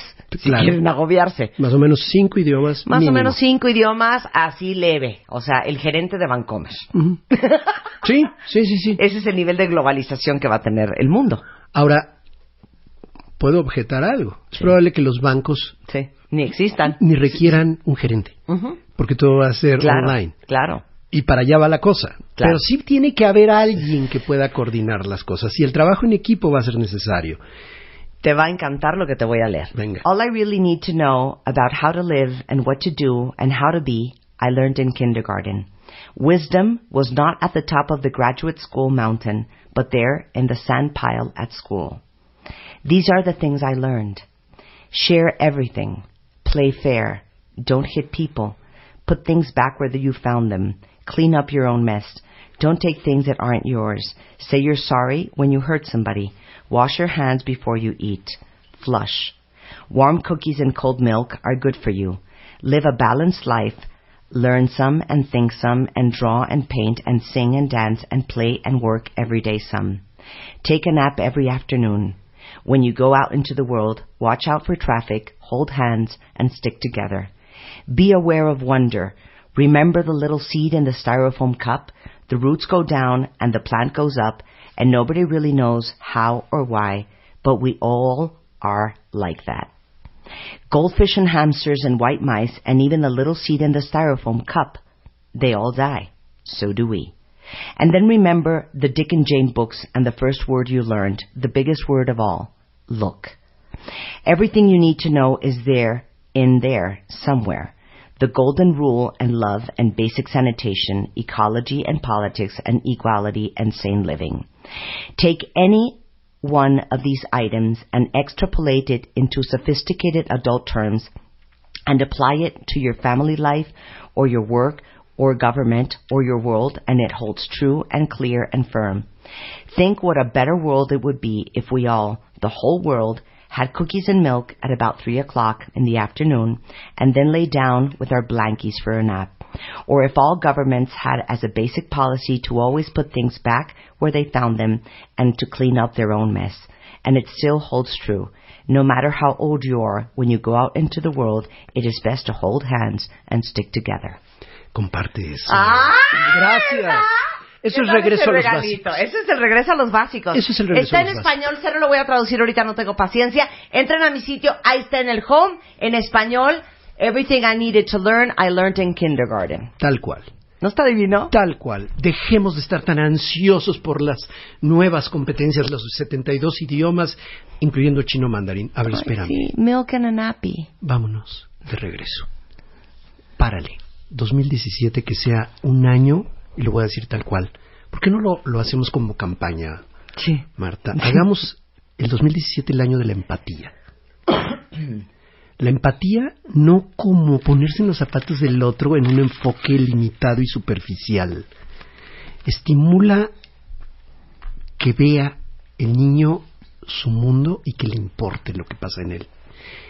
Vamos a reducir, por favor, el síndrome selfie. ¿Qué es el síndrome selfie? Tú obsérvalo. Gente con boca de pato tomándose fotos en los lugares sin ver los lugares. O sea, tienes la Torre Eiffel atrás de ti, tú haciendo boca de pato, y no ves la Torre Eiffel. Dejas de percibir el mundo y, y esto es una campaña. Los selfies y la, la- la- la- el síndrome como tal, no tomarte un selfie ocasionalmente, no, no. Estoy hablando ya como síndrome. Claro. Es que ya Claro. estás fomentando el narcisismo. No, Todo pero es que a en ver. función de cómo estoy yo. Pero la apreciación de todo también. Ah, claro. A ver, ustedes vieron que subí una foto en Instagram de mi hija y yo en Versalles, en Thanksgiving. Ok. Y te lo juro, o sea, me pasé peleándome todo el camino en todos los lugares con ella. Porque le decía, Camila, estamos en París, salió en un dineral este viaje. Ve y no estás París. viendo todo por estar viendo tu celular y estar en el Snapchat con las amigas. Así es. Desesperante. Bien. Eso tiene que ver, eso tiene que ver con, enchilé. con justamente Y así están todos los adolescentes. ¿eh? está relacionado con No, empatía No importa si uno está en París o en Xochimilco. o en Xochimilco. ¿Ves los conciertos desde tu celular? Porque estás grabando. Así Claro. es. Está terrible. No, Todo es a través de una pantalla. Sí. Ya no disfrutas el lugar. El síndrome selfie es poner toda la atención en el niño y esto relacionado con ser mejor mamá o papá para 2017 deja de adular a tus hijos. ¿Crees que es reconocerlos? No, los estás adulando. Qué bárbaro, Paquito, qué bonito dibujas. Nada más iluminó bien, hombre. Dile, este, No se salió de la raya. Nada más dile, oye, me gustó. No es ningún Picasso, Exacto. por favor. Nada más dile, oye, me gustó. Quedó bueno, ¿eh? Me gustó que no te saliste de la raya. Además, sé específico. No le digas, eres el próximo Picasso. Picasso. Me gustó que hiciste todo tu esfuerzo jugando fútbol. No, eres el próximo Chicharito. Claro. Deja de adular porque se va a volver insufrible tu hijo. O sea, a ¿Sabes? mí me dijeron que yo iba a ser Miss Universo, Vidal. ¿Qué te pasa? Todos los días me decían, ¡ay, mi Miss Universo! A mí mi mamá nos dijo a todas nuestras a todas sus hijas mujeres, no creo que haya concha para estas perlas. ¿Qué tal? Esa es buena, esa la voy a adoptar, ¿eh? por favor, con crédito. A lo que voy es, no puedes fomentar la soberbia y confundirte tanto creyendo que estás fomentando la autoestima. ¿eh? Es soberbia. La soberbia no tiene que ver con autoestima. Por favor, separémoslo. Y esto de, de- adulación, reconocerlos es diferente. Si los alabas excesivamente, no fomentas su autoestima. Entonces, ¿quieres ser mejor mamá o ser papá? Ubica a tu hijo, sé más específico y no le pongas etiquetas de es muy inteligente. ¿Sabes qué pasa con un niño al que le dices constantemente que es inteligente? Que tiene tal prestigio que no, po- no se pone en riesgo, entonces no, toma riesgo no, alguno. No, no, y aparte te digo algo, siente una gran presión Así es, por, llenar los zapatos. Así es. Entonces, no etiquetes ni para bien ni para mal. No etiquetes. Ubícate en el comportamiento, felicítalo por un comportamiento y sé lo más específico posible. Ok, regresando del corte, agárrense, porque les va a explicar para todos los que quieren ser mejores papás en el 2017, Vidal Schmil, una cosita muy bonita que suena muy amable.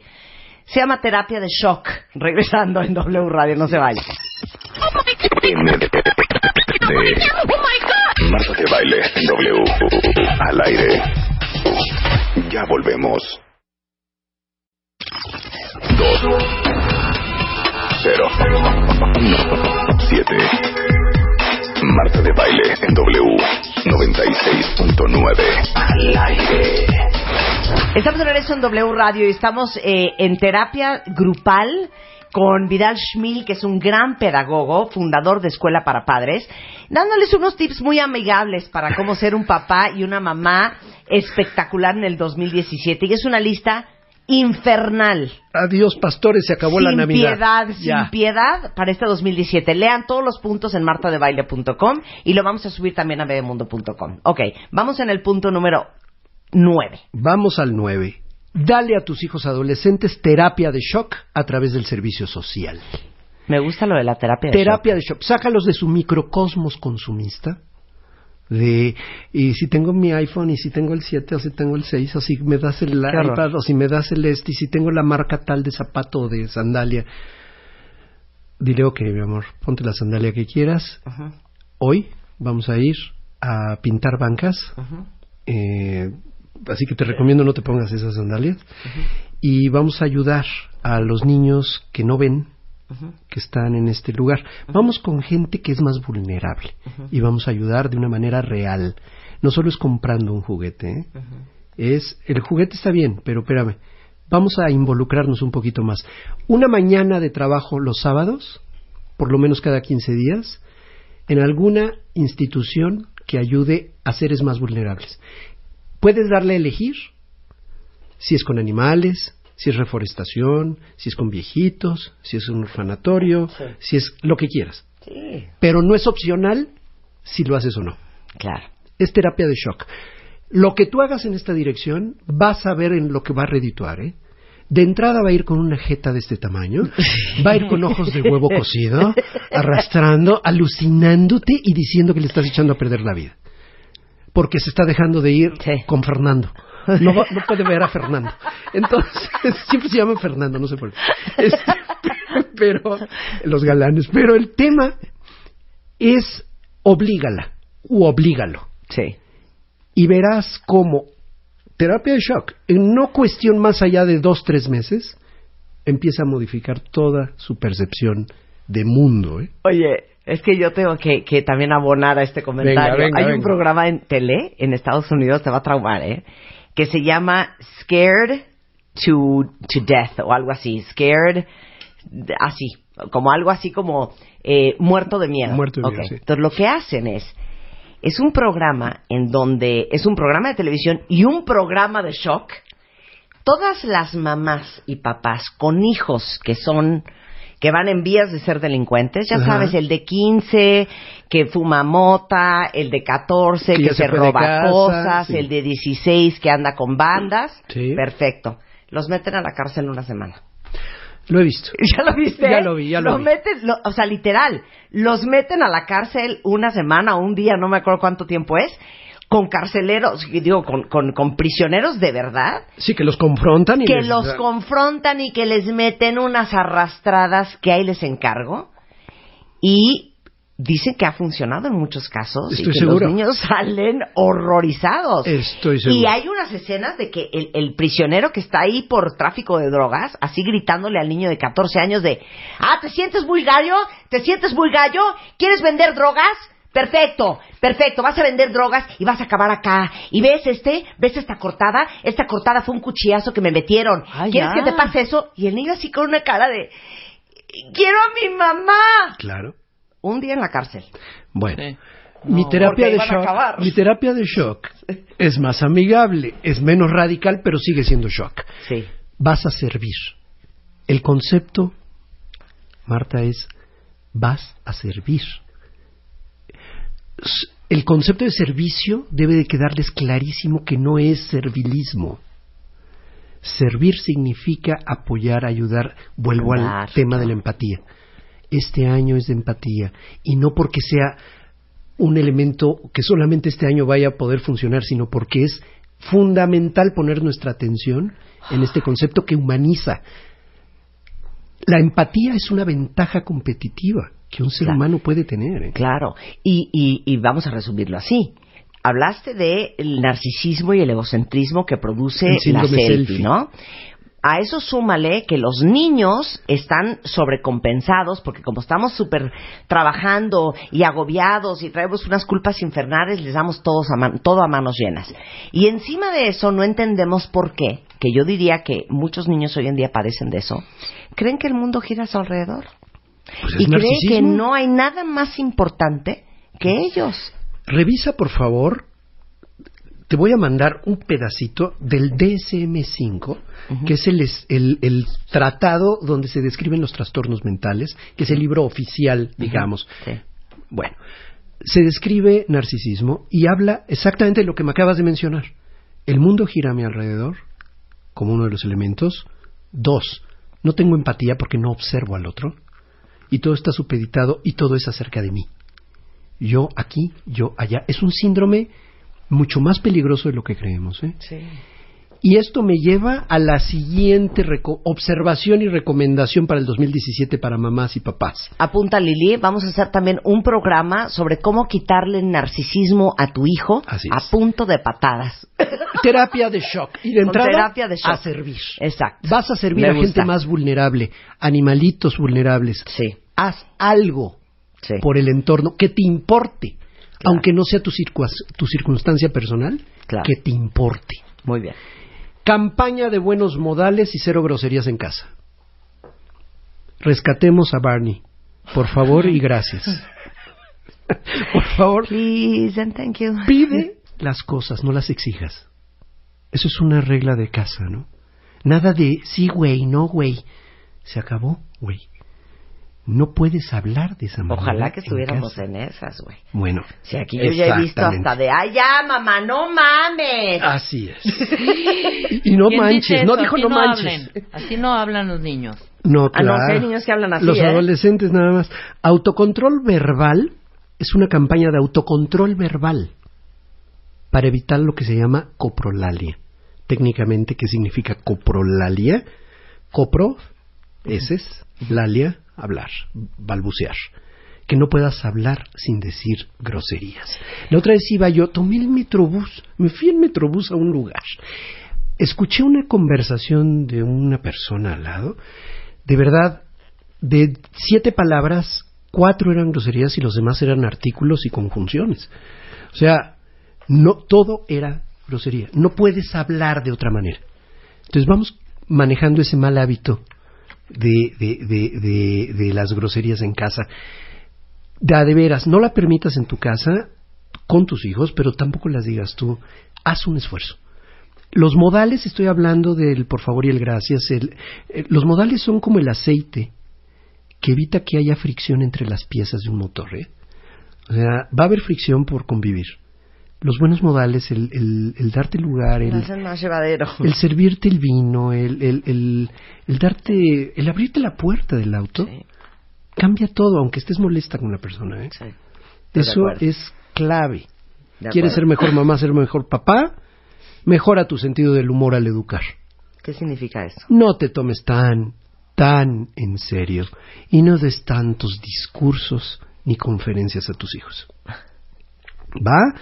No posees la verdad revelada y no permitas que se te amargue tu carácter. Cero burlas, más sentido del humor. De veras, hay que dimensionar los problemas. Hay cosas que de pronto estás tomando tan catastróficamente, tan va a haber un futuro devastador para mi hijo, para mi hijo, porque no hizo la tarea o porque es desordenado y no está poniendo las cosas en su lugar o porque bajó de promedio, iba con casi 10 y ahora sacó 8.4 y ahí está la mamá en la escuela tratando de resolver el problema. Bájale, no es para tanto. Un poco más de sentido del humor y más si tienes adolescentes, ¿eh? Los adolescentes son particularmente ácidos y si te la tomas tan en serio van a hacerte pedazos. Entonces, mamá, papá, ¿quieres mejorar tu desempeño como tal? De a de veras, bájale a tu solemnidad, no te tomes tan en serio. No y tienes... tus batallas, ¿no? Híjole, eso es por otro lado, pero los papás estamos tan preocupados por resolverle la vida a los hijos que cuando los hijos no responden según tus expectativas, te sientes decepcionado. Pero es una estupidez estarte haciendo ilusiones de algo que no te puede dar y que no necesariamente ni siquiera has comunicado con claridad lo que quieres con él o con ella. Claro. Por último, comprende y aplica los tres enfoques de la disciplina inteligente. Hay tres enfoques de disciplina para ser mejor mamá o ser mejor papá. Primero, la prevención siempre será mucho más barata. Prevé, prevé. Los niños vamos a estar, vamos a hacer un viaje largo en camioneta. Llévate cuadernos para iluminar, llévate plastilinas, llévate, prevé. Ya sabes que van a acabar agarrándose del moco si no tienes actividades planeadas. Anticípate, prevé. La primera estrategia disciplinaria es la prevención. Segundo, reparar y resarcir cualquier daño real que haya producido. De nada sirve que tu hijo se sienta culpable, que se sienta que le quites absolutamente todos los celulares, derechos, etcétera. Lo importante es que tu hijo enfoque el daño que hizo hacia la persona y trate de reparar y resarcir cualquier daño real. Lo importante es que restaure. Marta, no se trata de culpabilizar a tu hijo, se trata de que sea capaz de dar la cara y reparar el daño. Eso es lo que en un momento dado yo puedo sugerir para este 2017 como herramientas fundamentales de disciplina. Prevención, reducción y restauración. ¿Cuánto pagarían ustedes porque Vidal Schmil se fuera a vivir a su casa un mes? Porque yo estoy dispuesta a pagar en euros, ¿eh? Ah, Hasta va. en euros, ¿eh? Cotizamos. Qué delicia, ¿no? Como ese programa de 911 Nanny, Sí, que claro, sí, que sí, se va a vivir a la casa y observa todo lo que está Lo que está sucediendo pasando mal. en la dinámica. Ay, ya ven a nuestras Ahora- casas, Vidal. Este año, 2017, lanzo un nuevo producto muy importante en escuelaparapadres.com, Ujú. donde voy a estar prácticamente donde tú me permitas, accediendo de una manera muy sencilla y dándote información en el momento que lo requieras. Es una plataforma de aprendizaje que lanzaré en el 2017. Ah, pues te felicito porque nos urge, ¿eh? Vidal Schmil está en escuelaparapadres.com por si les urge contactarlo. Eh, ¿Das terapia? Nunca te he preguntado. No, no, no, No. porque no soy terapeuta, no soy Sí. psicólogo, no tengo el título para ello. Sí. Yo soy pedagogo y por lo tanto doy pautas pedagógicas y estrategias educativas. O sea, tenemos que comprar tu libro, Sí, Escuela y, para Padres. y- y ver mi sitio y ver todos los videos que voy a estar subiendo y toda esta plataforma de escuelaparapadres.com. Pero, pero contesto, incluso participo en consultorios Sí, de Bebemundo, sí, sí, claro. participo en consultorios propios que se llama Vidal Escucha, Vidal Responde, en vivo por, por internet, en fin. Bueno, síganlo, está en escuelaparapadres.com o en Twitter, arroba escuela-padres. Así es. Gracias, Vidal. Qué buen regalo. Oigan, todo lo que dijo Vidal hoy, los 12 puntos completos están arriba en martadebaile.com para que los impriman y los peguen en el refrigerador de su casa para que sus hijos se pongan a templar. Pueden hacer Porque tazas, se van a dar cuenta tazas y playeras con ellos. Que ustedes hoy van a cambiar. Gracias, Vidal. Un placer tenerte acá. Este mes, en Revista MOA, no te mueras en el 2017. Todo lo que necesitas saber para salvar tu columna, nervios, ojos, corazón, tiroides y hasta el metabolismo. Por primera vez, predicciones a la MOA. Te decimos cómo pinta el 2017 para cada signo zodiacal. Te urge cortar cómo hacerlo de la mejor manera, si existe. MOA Diciembre, 168 páginas para huir de la muerte, el corazón roto y la mala suerte. Una revista de Marta de Baile. Los mejores ambientes para tu casa están en Viva Bonito de Liverpool. Encuentra en exclusiva la nueva línea de productos Marta de Baile Home con todo lo que necesitas para decorar tu casa. Vajillas, cubiertos, cojines, cristalería, manteles y decoración inspirada y creada por Marta para los que aman vivir bonito. Liverpool es parte de mi vida. Oigan, cuentavientes, ya llegó también una parte muy importante de este programa y de esta semana de reconstrucción y regeneración total. El doctor César Sánchez Galeana, que es nuestro cirujano, oftalmólogo, de cabecera, especialista en glaucoma, córnea, cirugía refractiva, catarata, este, ¿qué más? Y pues muchas cosas. Pus, pus, perrillas, eh, conjuntivitis, por alergia, conjuntivitis, infecciosa. ¿Qué más me falta? Pues ya, ya es prácticamente ya smile. hay una nueva Miopía, cirugía maravillosa. astigmatismo. Hipermetropía, presbicia. Es, exacto, Presbicia, todo eso. Catarata. Exacto. Oye, ¿te quedas visco si haces visco y sacas la cabeza de la ventana? da un es aire. un mito. Es un mito, ¿no Sí, te- no es te cierto? visco. Te va a ¿No dar te un aire y quedar? así te vas a quedar si sigues haciendo visco, ¿eh? Igual que las eso. perrillas son un mito, ¿no? Si ves un perrito por ahí, ¿Te da perrilla? Dicen, no, es eso un es un mito. invento, ¿eh? por eso. Pero te puedes quedar Claro. visco, puedes hacer algo para quedarte visco. no, es muy, muy, muy. No, O sea, no muy se rompe difícil. algún li- una liga- liguita o cualquier cosita que ya ahí se quede el ojo así No, todo no pasa nada. virulo.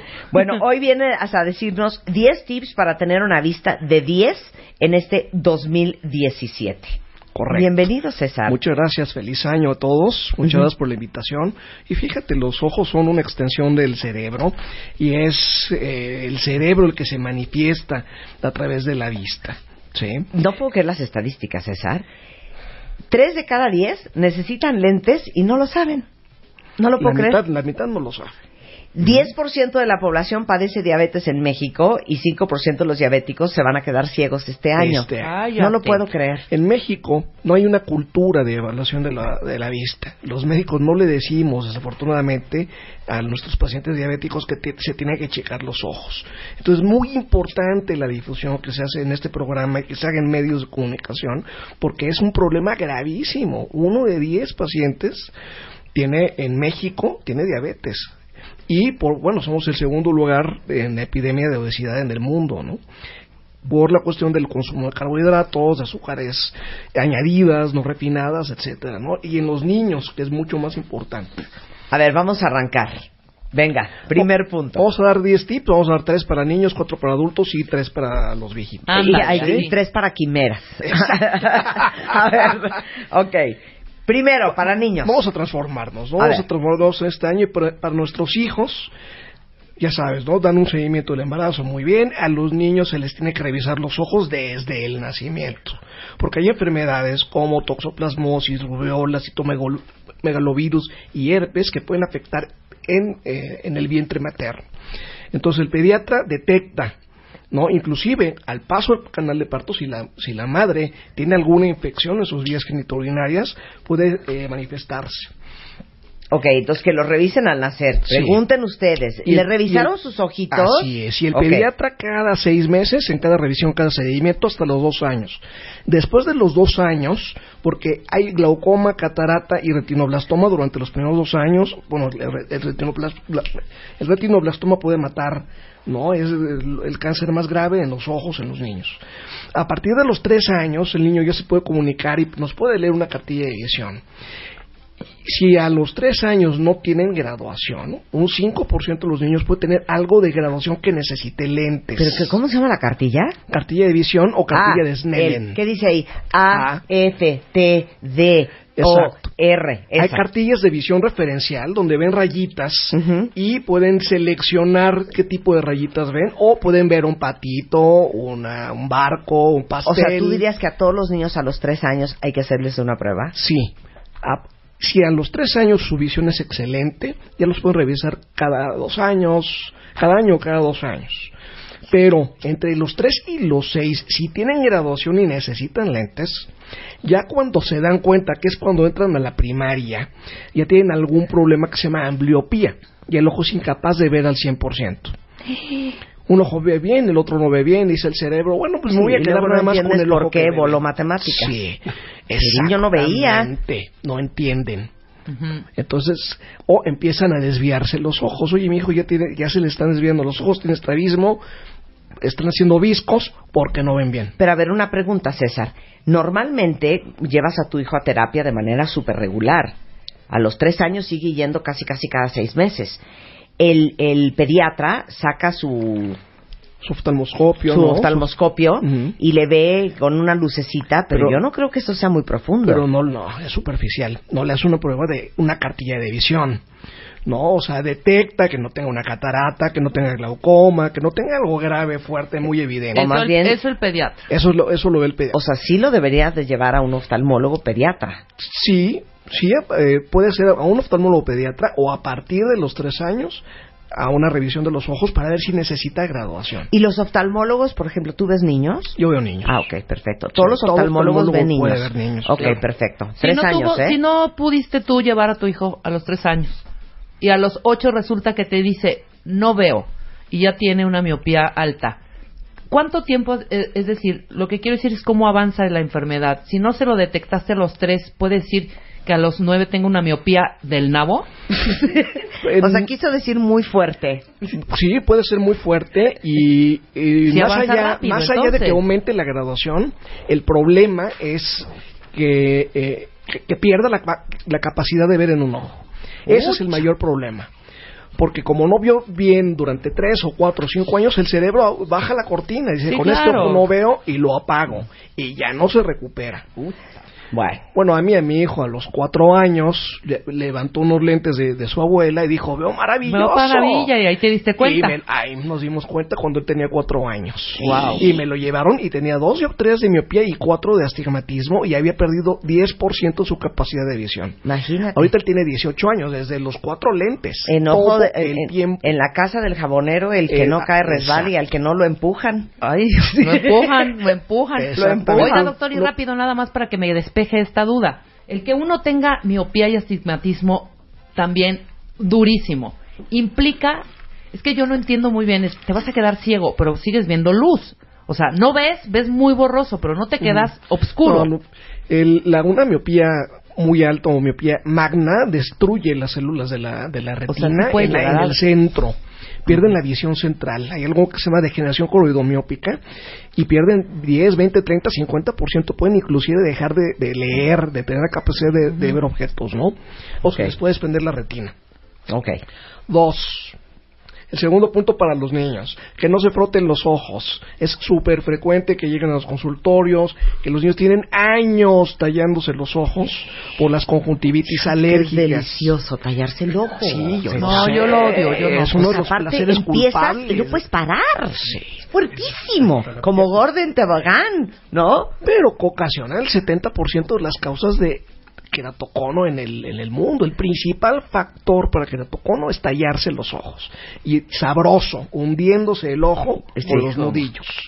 Eso lesiona, causa un, un fenómeno que se llama apoptosis en la córnea, que destruye las células y la córnea empieza a distorsionarse y ahí empiezas a tener irritación de los ojos por las conjuntivitis Y aparte alérgicas con las manitas sucias. las manitas llenas de tierra. Entonces que si papás si ven a sus hijos que se tallan los ojos, amarren las manos. Por eso dice la abuelita, los ojos se tallan con los codos. Por eso, pero también si ves que tu hijo se talla mucho los ojos, yo Es lo llevaría al oftalmólogo porque es un síntoma de que a lo mejor tiene una con- conjuntivitis alérgica. que es lo más frecuente. ¿No? Una conjuntivitis alérgica que requiere tratamiento, las primaverales, las invernales, que, son, que son en esta época, o las perennes, que te dan en cualquier época del año. Pero ¿qué hace tallar los, los ojos? El tallar los ojos presiona la córnea, que este es este lente eh, que tiene la mayor potencia en el ojo, la presiona y destruye las fibras de, la, de colágena y eh, activa un fenómeno que se llama apoptosis. Entonces las fibras de colágena empiezan a morirse y la córnea, que debe tener un grueso como una, una sección amarilla, desde medio milímetro, se empieza a adelgazar, adelgazar, adelgazar hasta que termina como un panfleto. Se adelgaza y al ser delgada empieza a hacerse gorda, empieza a, a bombarse como si fuera un domo, pues soy queratocono o queratoglobo. Si la córnea normal fuera un domo, el queratocono sería el monte Everest, sería picudo y muy delgadito. Eso Ok. es muy importante y te digo, lo veo a partir de, eh, de que vengo contigo, he visto muchos pacientes con queratocono porque se tallan los ojos. No. Ya, Luz, Síguete tallando ojos. porque te salga queratocono, Marta. Ay, qué horror, no, ya, cállate, César. También no vengas de pesado, ¿eh? Que ya tuvimos con Vidal Schmil. Vamos Ya, a hacer una escuché. pausa y regresando, un punto más para tener este los ojos cuidados este 2017 para los niños y luego vamos a hablar de los adultos y de los adultos mayores regresando con el doctor César Sánchez Galeana. No se vayan. Marta de baile en W. Al aire. Ya volvemos. Dos. Cero. Siete. Marta de baile en W. 96.9 al aire. Estamos de regreso en W Radio, eh, también aprendiendo en esta semana de reconstrucción cómo le vamos a hacer para que los ojos los tengamos bien en el 2017, porque qué horror. 5% de los diabéticos, que son un chorro en México, se quedarán ciegos este año. Y casi el 50% de las personas en México necesitan lentes y la mitad no lo sabe. Y sabes qué?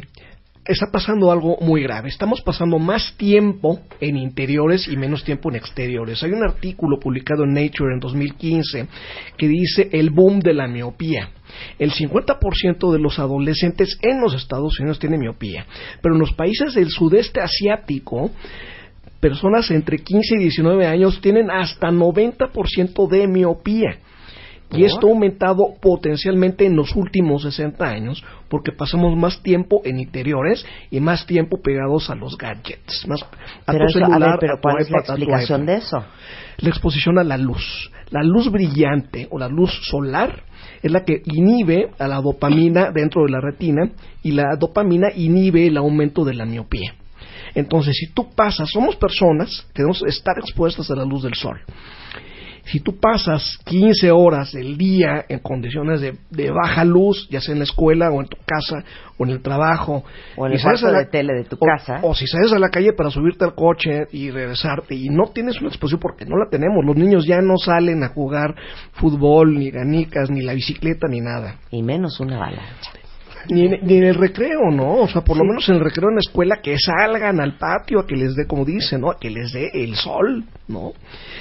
Eh, necesitan dos o tres horas de exposición a luz solar intensa. O sea, estar en el, en el patio, ¿no? O los fines de semana, salir, irse a la playa, irse a, la, a Chapultepec, estar expuestos a la luz del sol. Porque pasan 15 horas, 16 horas en computadora o con los gadgets y todo lo demás. Además, si tú pasas cuatro o cinco horas con tu iPad o con, tu, con cualquier dispositivo, estás teniendo un fenómeno que se llama convergencia. Obligas al ojo a enfocar, hacer un enfoque cercano, y esto miopiza. Entonces hay personas que tienen una miopía falsa o una miopía inducida por estar tantas horas con los dispositivos. Entonces, para nuestros niños, que por favor estén dos o tres horas en a- al día que, en condiciones de luz solar y no les den más de una hora al día de usar eh, computadoras o porque para nosotros puede ser muy fácil el niño esté con su dispositivo y no, y no esté molestando. Claro. ¿no? O sea, como que nos libera el teléfono de la, de la lata de, de- de los hijos. De estarlo entreteniendo. De estarlo entreteniendo. Qué buena, qué buena, qué, qué buena revelación, ¿eh? Pues un gran error. Un gran error. Vamos con los adultos, ¿ok? ¿Qué vamos a hacer en este 2017 para cuidarnos los ojos? A partir de los 50 años, un examen de los, de los ojos, ¿no? Eh, ¿Cada si cuánto? tienes antes- una, una vez al año. Si tienes antecedentes de glaucoma, catarata, enfermedades reumáticas, eh, pues que de hipertensión, de diabetes, pues que te chequen los ojos una vez al año. O si sea, usas lentes, contigo, si usas lentes una vez al año, si no usas lentes, si no tienes ningún antecedente fuerte, pues cada dos años está bien. Pero si usas lentes, que cheques tus lentes de armazón, porque me llegan pacientes que tienen tres o cuatro o cinco años con los lentes de armazón, que están rayados, que tienen mala calidad de visión, o una paciente que me llegó el sábado que usa lentes de contacto y no se los quita ni para dormir. No, bueno. Y es que me dicen, en la cajita dice que son altamente permeables al oxígeno y que te puedes quedar con ellos dormido un mes. Pues puede decir misa la cajita. Le pregunté, ¿cuánto tiempo te tardas en quitarte el lente de contacto? 30 segundos. Bueno, entonces no seas floja, o sea, Claro. tómate esos 30 segundos de tu vida. cuéntame. Pac, pac, 10 Ay, segundos. Rebeca se lo saca, se lo chupa, se lo vuelve a meter. No, no, no. Bueno, la cuestión es, esta paciente llegó con una infección Sonó muy tan horrendo lo que acabo de decir. no lo puedo creer. se El lo, lente de se contacto. lo chupa, se lo vuelve a meter. No, yo tengo mis lentes de ver, mis lentes de armazón. Yo porque nunca llego a te he la visto casa con lentes de armazón. para leer y para ver la tele en mi casa. ¿Sí? Mis lentes, Lentes de armazón. Es más, ahorita voy a tuitear una foto con esos lentes. Ok, entonces, Excelente. chéquense la vista cada año si tienen antecedentes o cada dos si no los tienen. Correcto. Cambie sus lentes de contacto cada año, o si decidiste, ya no quiero usar ni lente hermoso ni lente de contacto, opérate. Está la cirugía LASIK que tiene 20 años. Y la en el el mundo. doctor César Sánchez Galeana muy bien. Sí. Y hay una cirugía nueva que se llama SMILE, que es una cirugía mínimamente invasiva. La, la- la incisión que se hace en, la cir- en esa cirugía es de 3 milímetros. Mira, se Marta. crea en la córnea un lente como si fuera un lente de contacto y se, trae, a- se extrae a través de esta pequeñísima incisión. Y la revolución de esta tecnología va a ser un cambio como cuando había queratotomía radiada, que era la famosa cirugía con bisturí de diamante, a la cirugía con láser. Esa cirugía ya no se hace. La queratotomía radiada quedó fuera del mundo desde hace más de 20 años. Para que se lo sepan, ¿eh? Para que lo sepan. siguiente punto. Hazte un checo completo. Fíjate que hay una cosa maravillosa. A los ojos hay una cosa pegada que se llama ser humano. ¿Sí? O sea, no son los ojos nada más, ¿no? Estamos Eres con- un estúpido, César.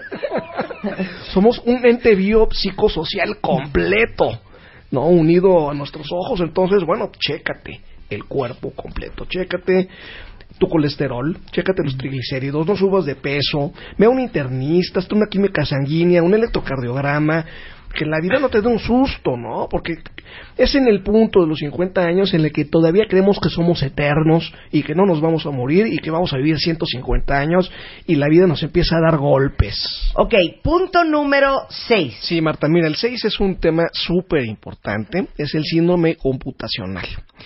¿Y qué es el síndrome computacional? Pues nos la pasamos en la oficina ocho horas, llegamos a las 8 de la mañana, prendemos la computadora y la pasamos todo el día pegados a la computadora. y bueno, y a veces ni siquiera nos paramos un minuto al baño porque estamos ocupados en lo que estamos haciendo. Y esto se ha acuñado un término que se llama síndrome computacional, que es para todas las personas que están en una oficina, que empiezan a tener al final del día el ojo rojo, irritación, ardor, comezón. ¿Qué es lo que pasa? Que cuando tú estás ante un monitor de computadora o ante un dispositivo, estás dejando de parpadear. Debemos tener una tasa de parpadeo por cada minuto, aproximadamente entre 20 y 25 parpadeos. Si estás con tu monitor de computadora, el parpadeo va a bajar a la mitad o menos. Entonces, el parpadeo funciona para esparcir la lágrima en toda la superficie del ojo. Si no estamos parpadeando, vas a tener una disminución en la lubricación de la superficie ocular y el ojo se va a secar, los vasitos sanguíneos se van a dilatar y los ojos se van a irritar al final del día. Entonces hay una técnica eh, que se llama 20-20-20, que quiere decir por cada 20 minutos aleja tu vista de la computadora 20 segundos y mira algo que esté a la distancia. En inglés es a 20 pies, ¿no? Pero puedes hacerlo a un objeto que está a 6 metros o simplemente no mirar directamente a la computadora y al final pues no vas a tener dolor de cabeza, vas a estar mucho más cómodo y consíguete alguna gotita con una lágrima artificial, una gota que tenga ácido hialurónico, una gota que tiene alcohol pol- polivinílico, hay unas que se llaman Umilup que son muy buenas, la que, las- la que quieras. Básicamente pregunta por una gota de- con una lágrima artificial y eso yo creo que va a ayudar muchísimo a las personas. Ok, el punto 7 es haz ejercicio y come bien. Como acabamos de comentar, es la obesidad la segunda causa de problemas cardiovasculares, de diabetes hipertensión en México. Entonces ya transfórmate, ya empieza a hacer ejercicio. No necesitas comprar tu membresía plus de 50 mil pesos al año.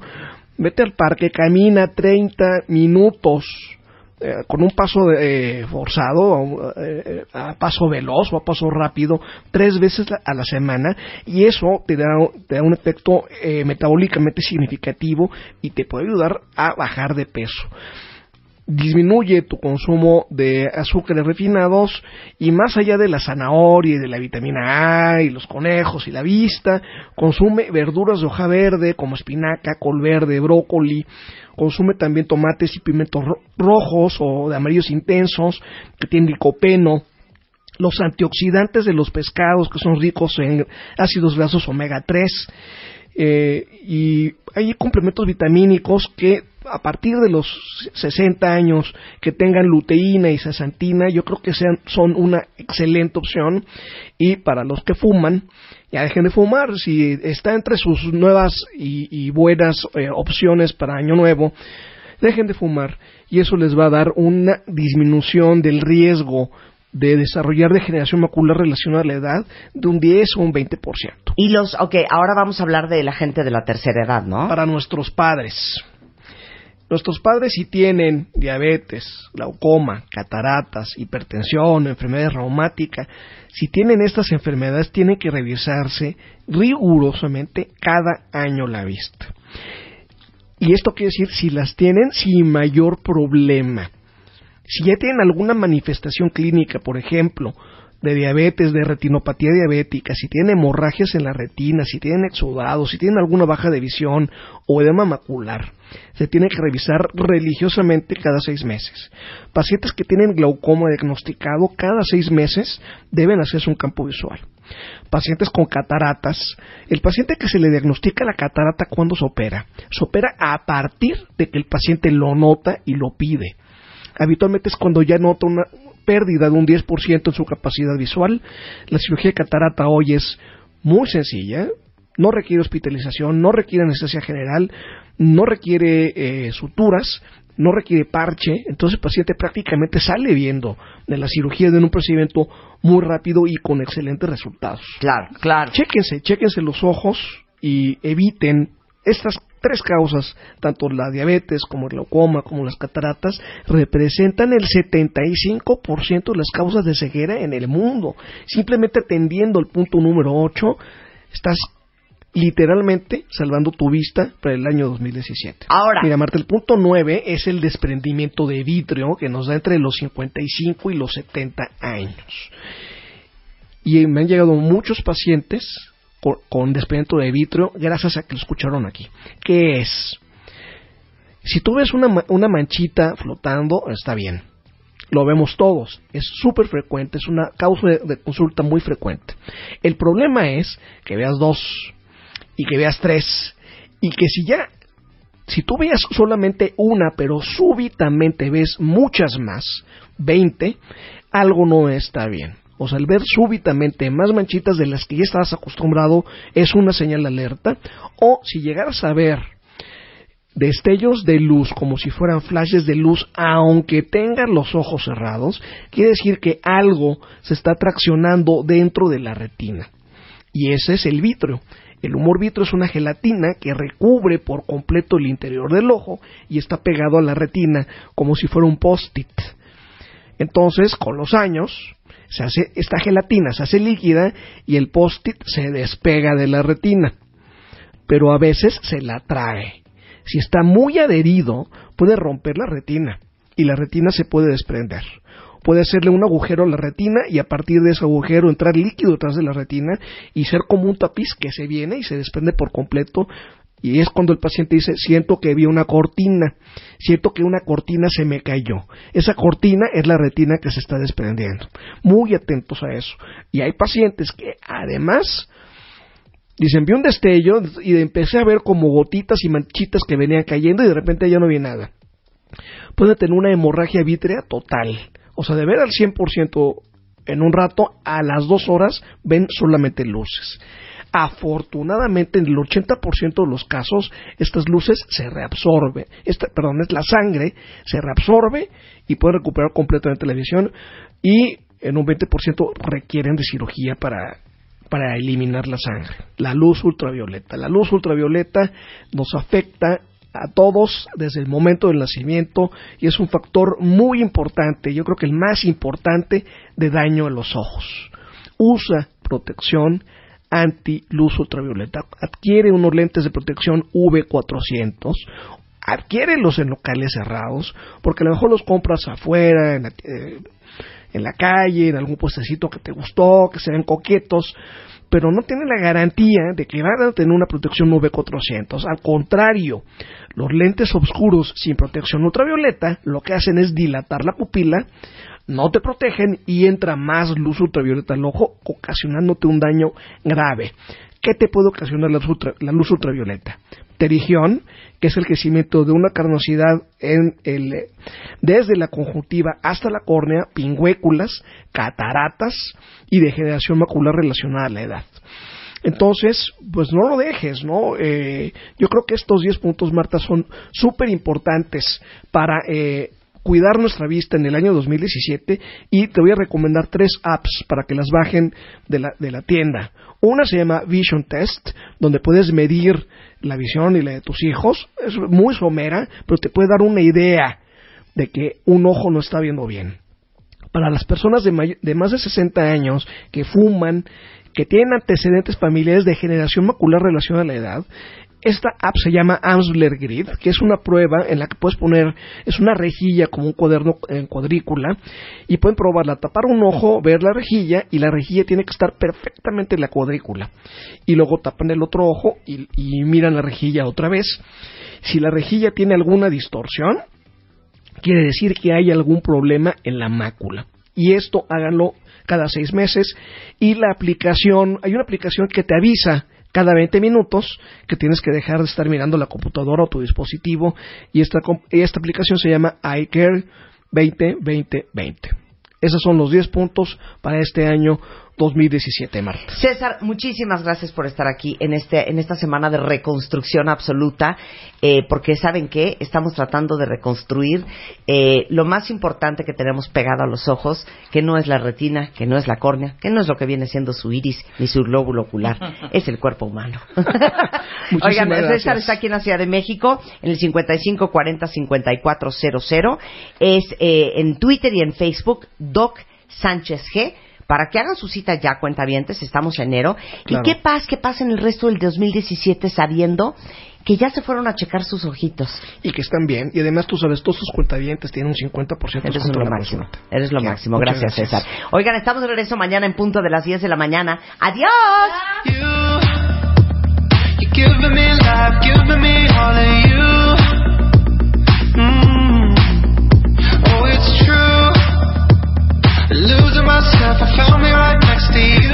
En la portada de la revista The Beauty Effect, Fit, Pretty and Happy, hábitos, rutinas y tips de nutrición para transformar el cuerpo. Además, 44 productos que probamos y amamos en el 2016. Lipo, ¿cuándo sí? The Beauty Effect, diciembre y enero. La única revista 100% de belleza en México.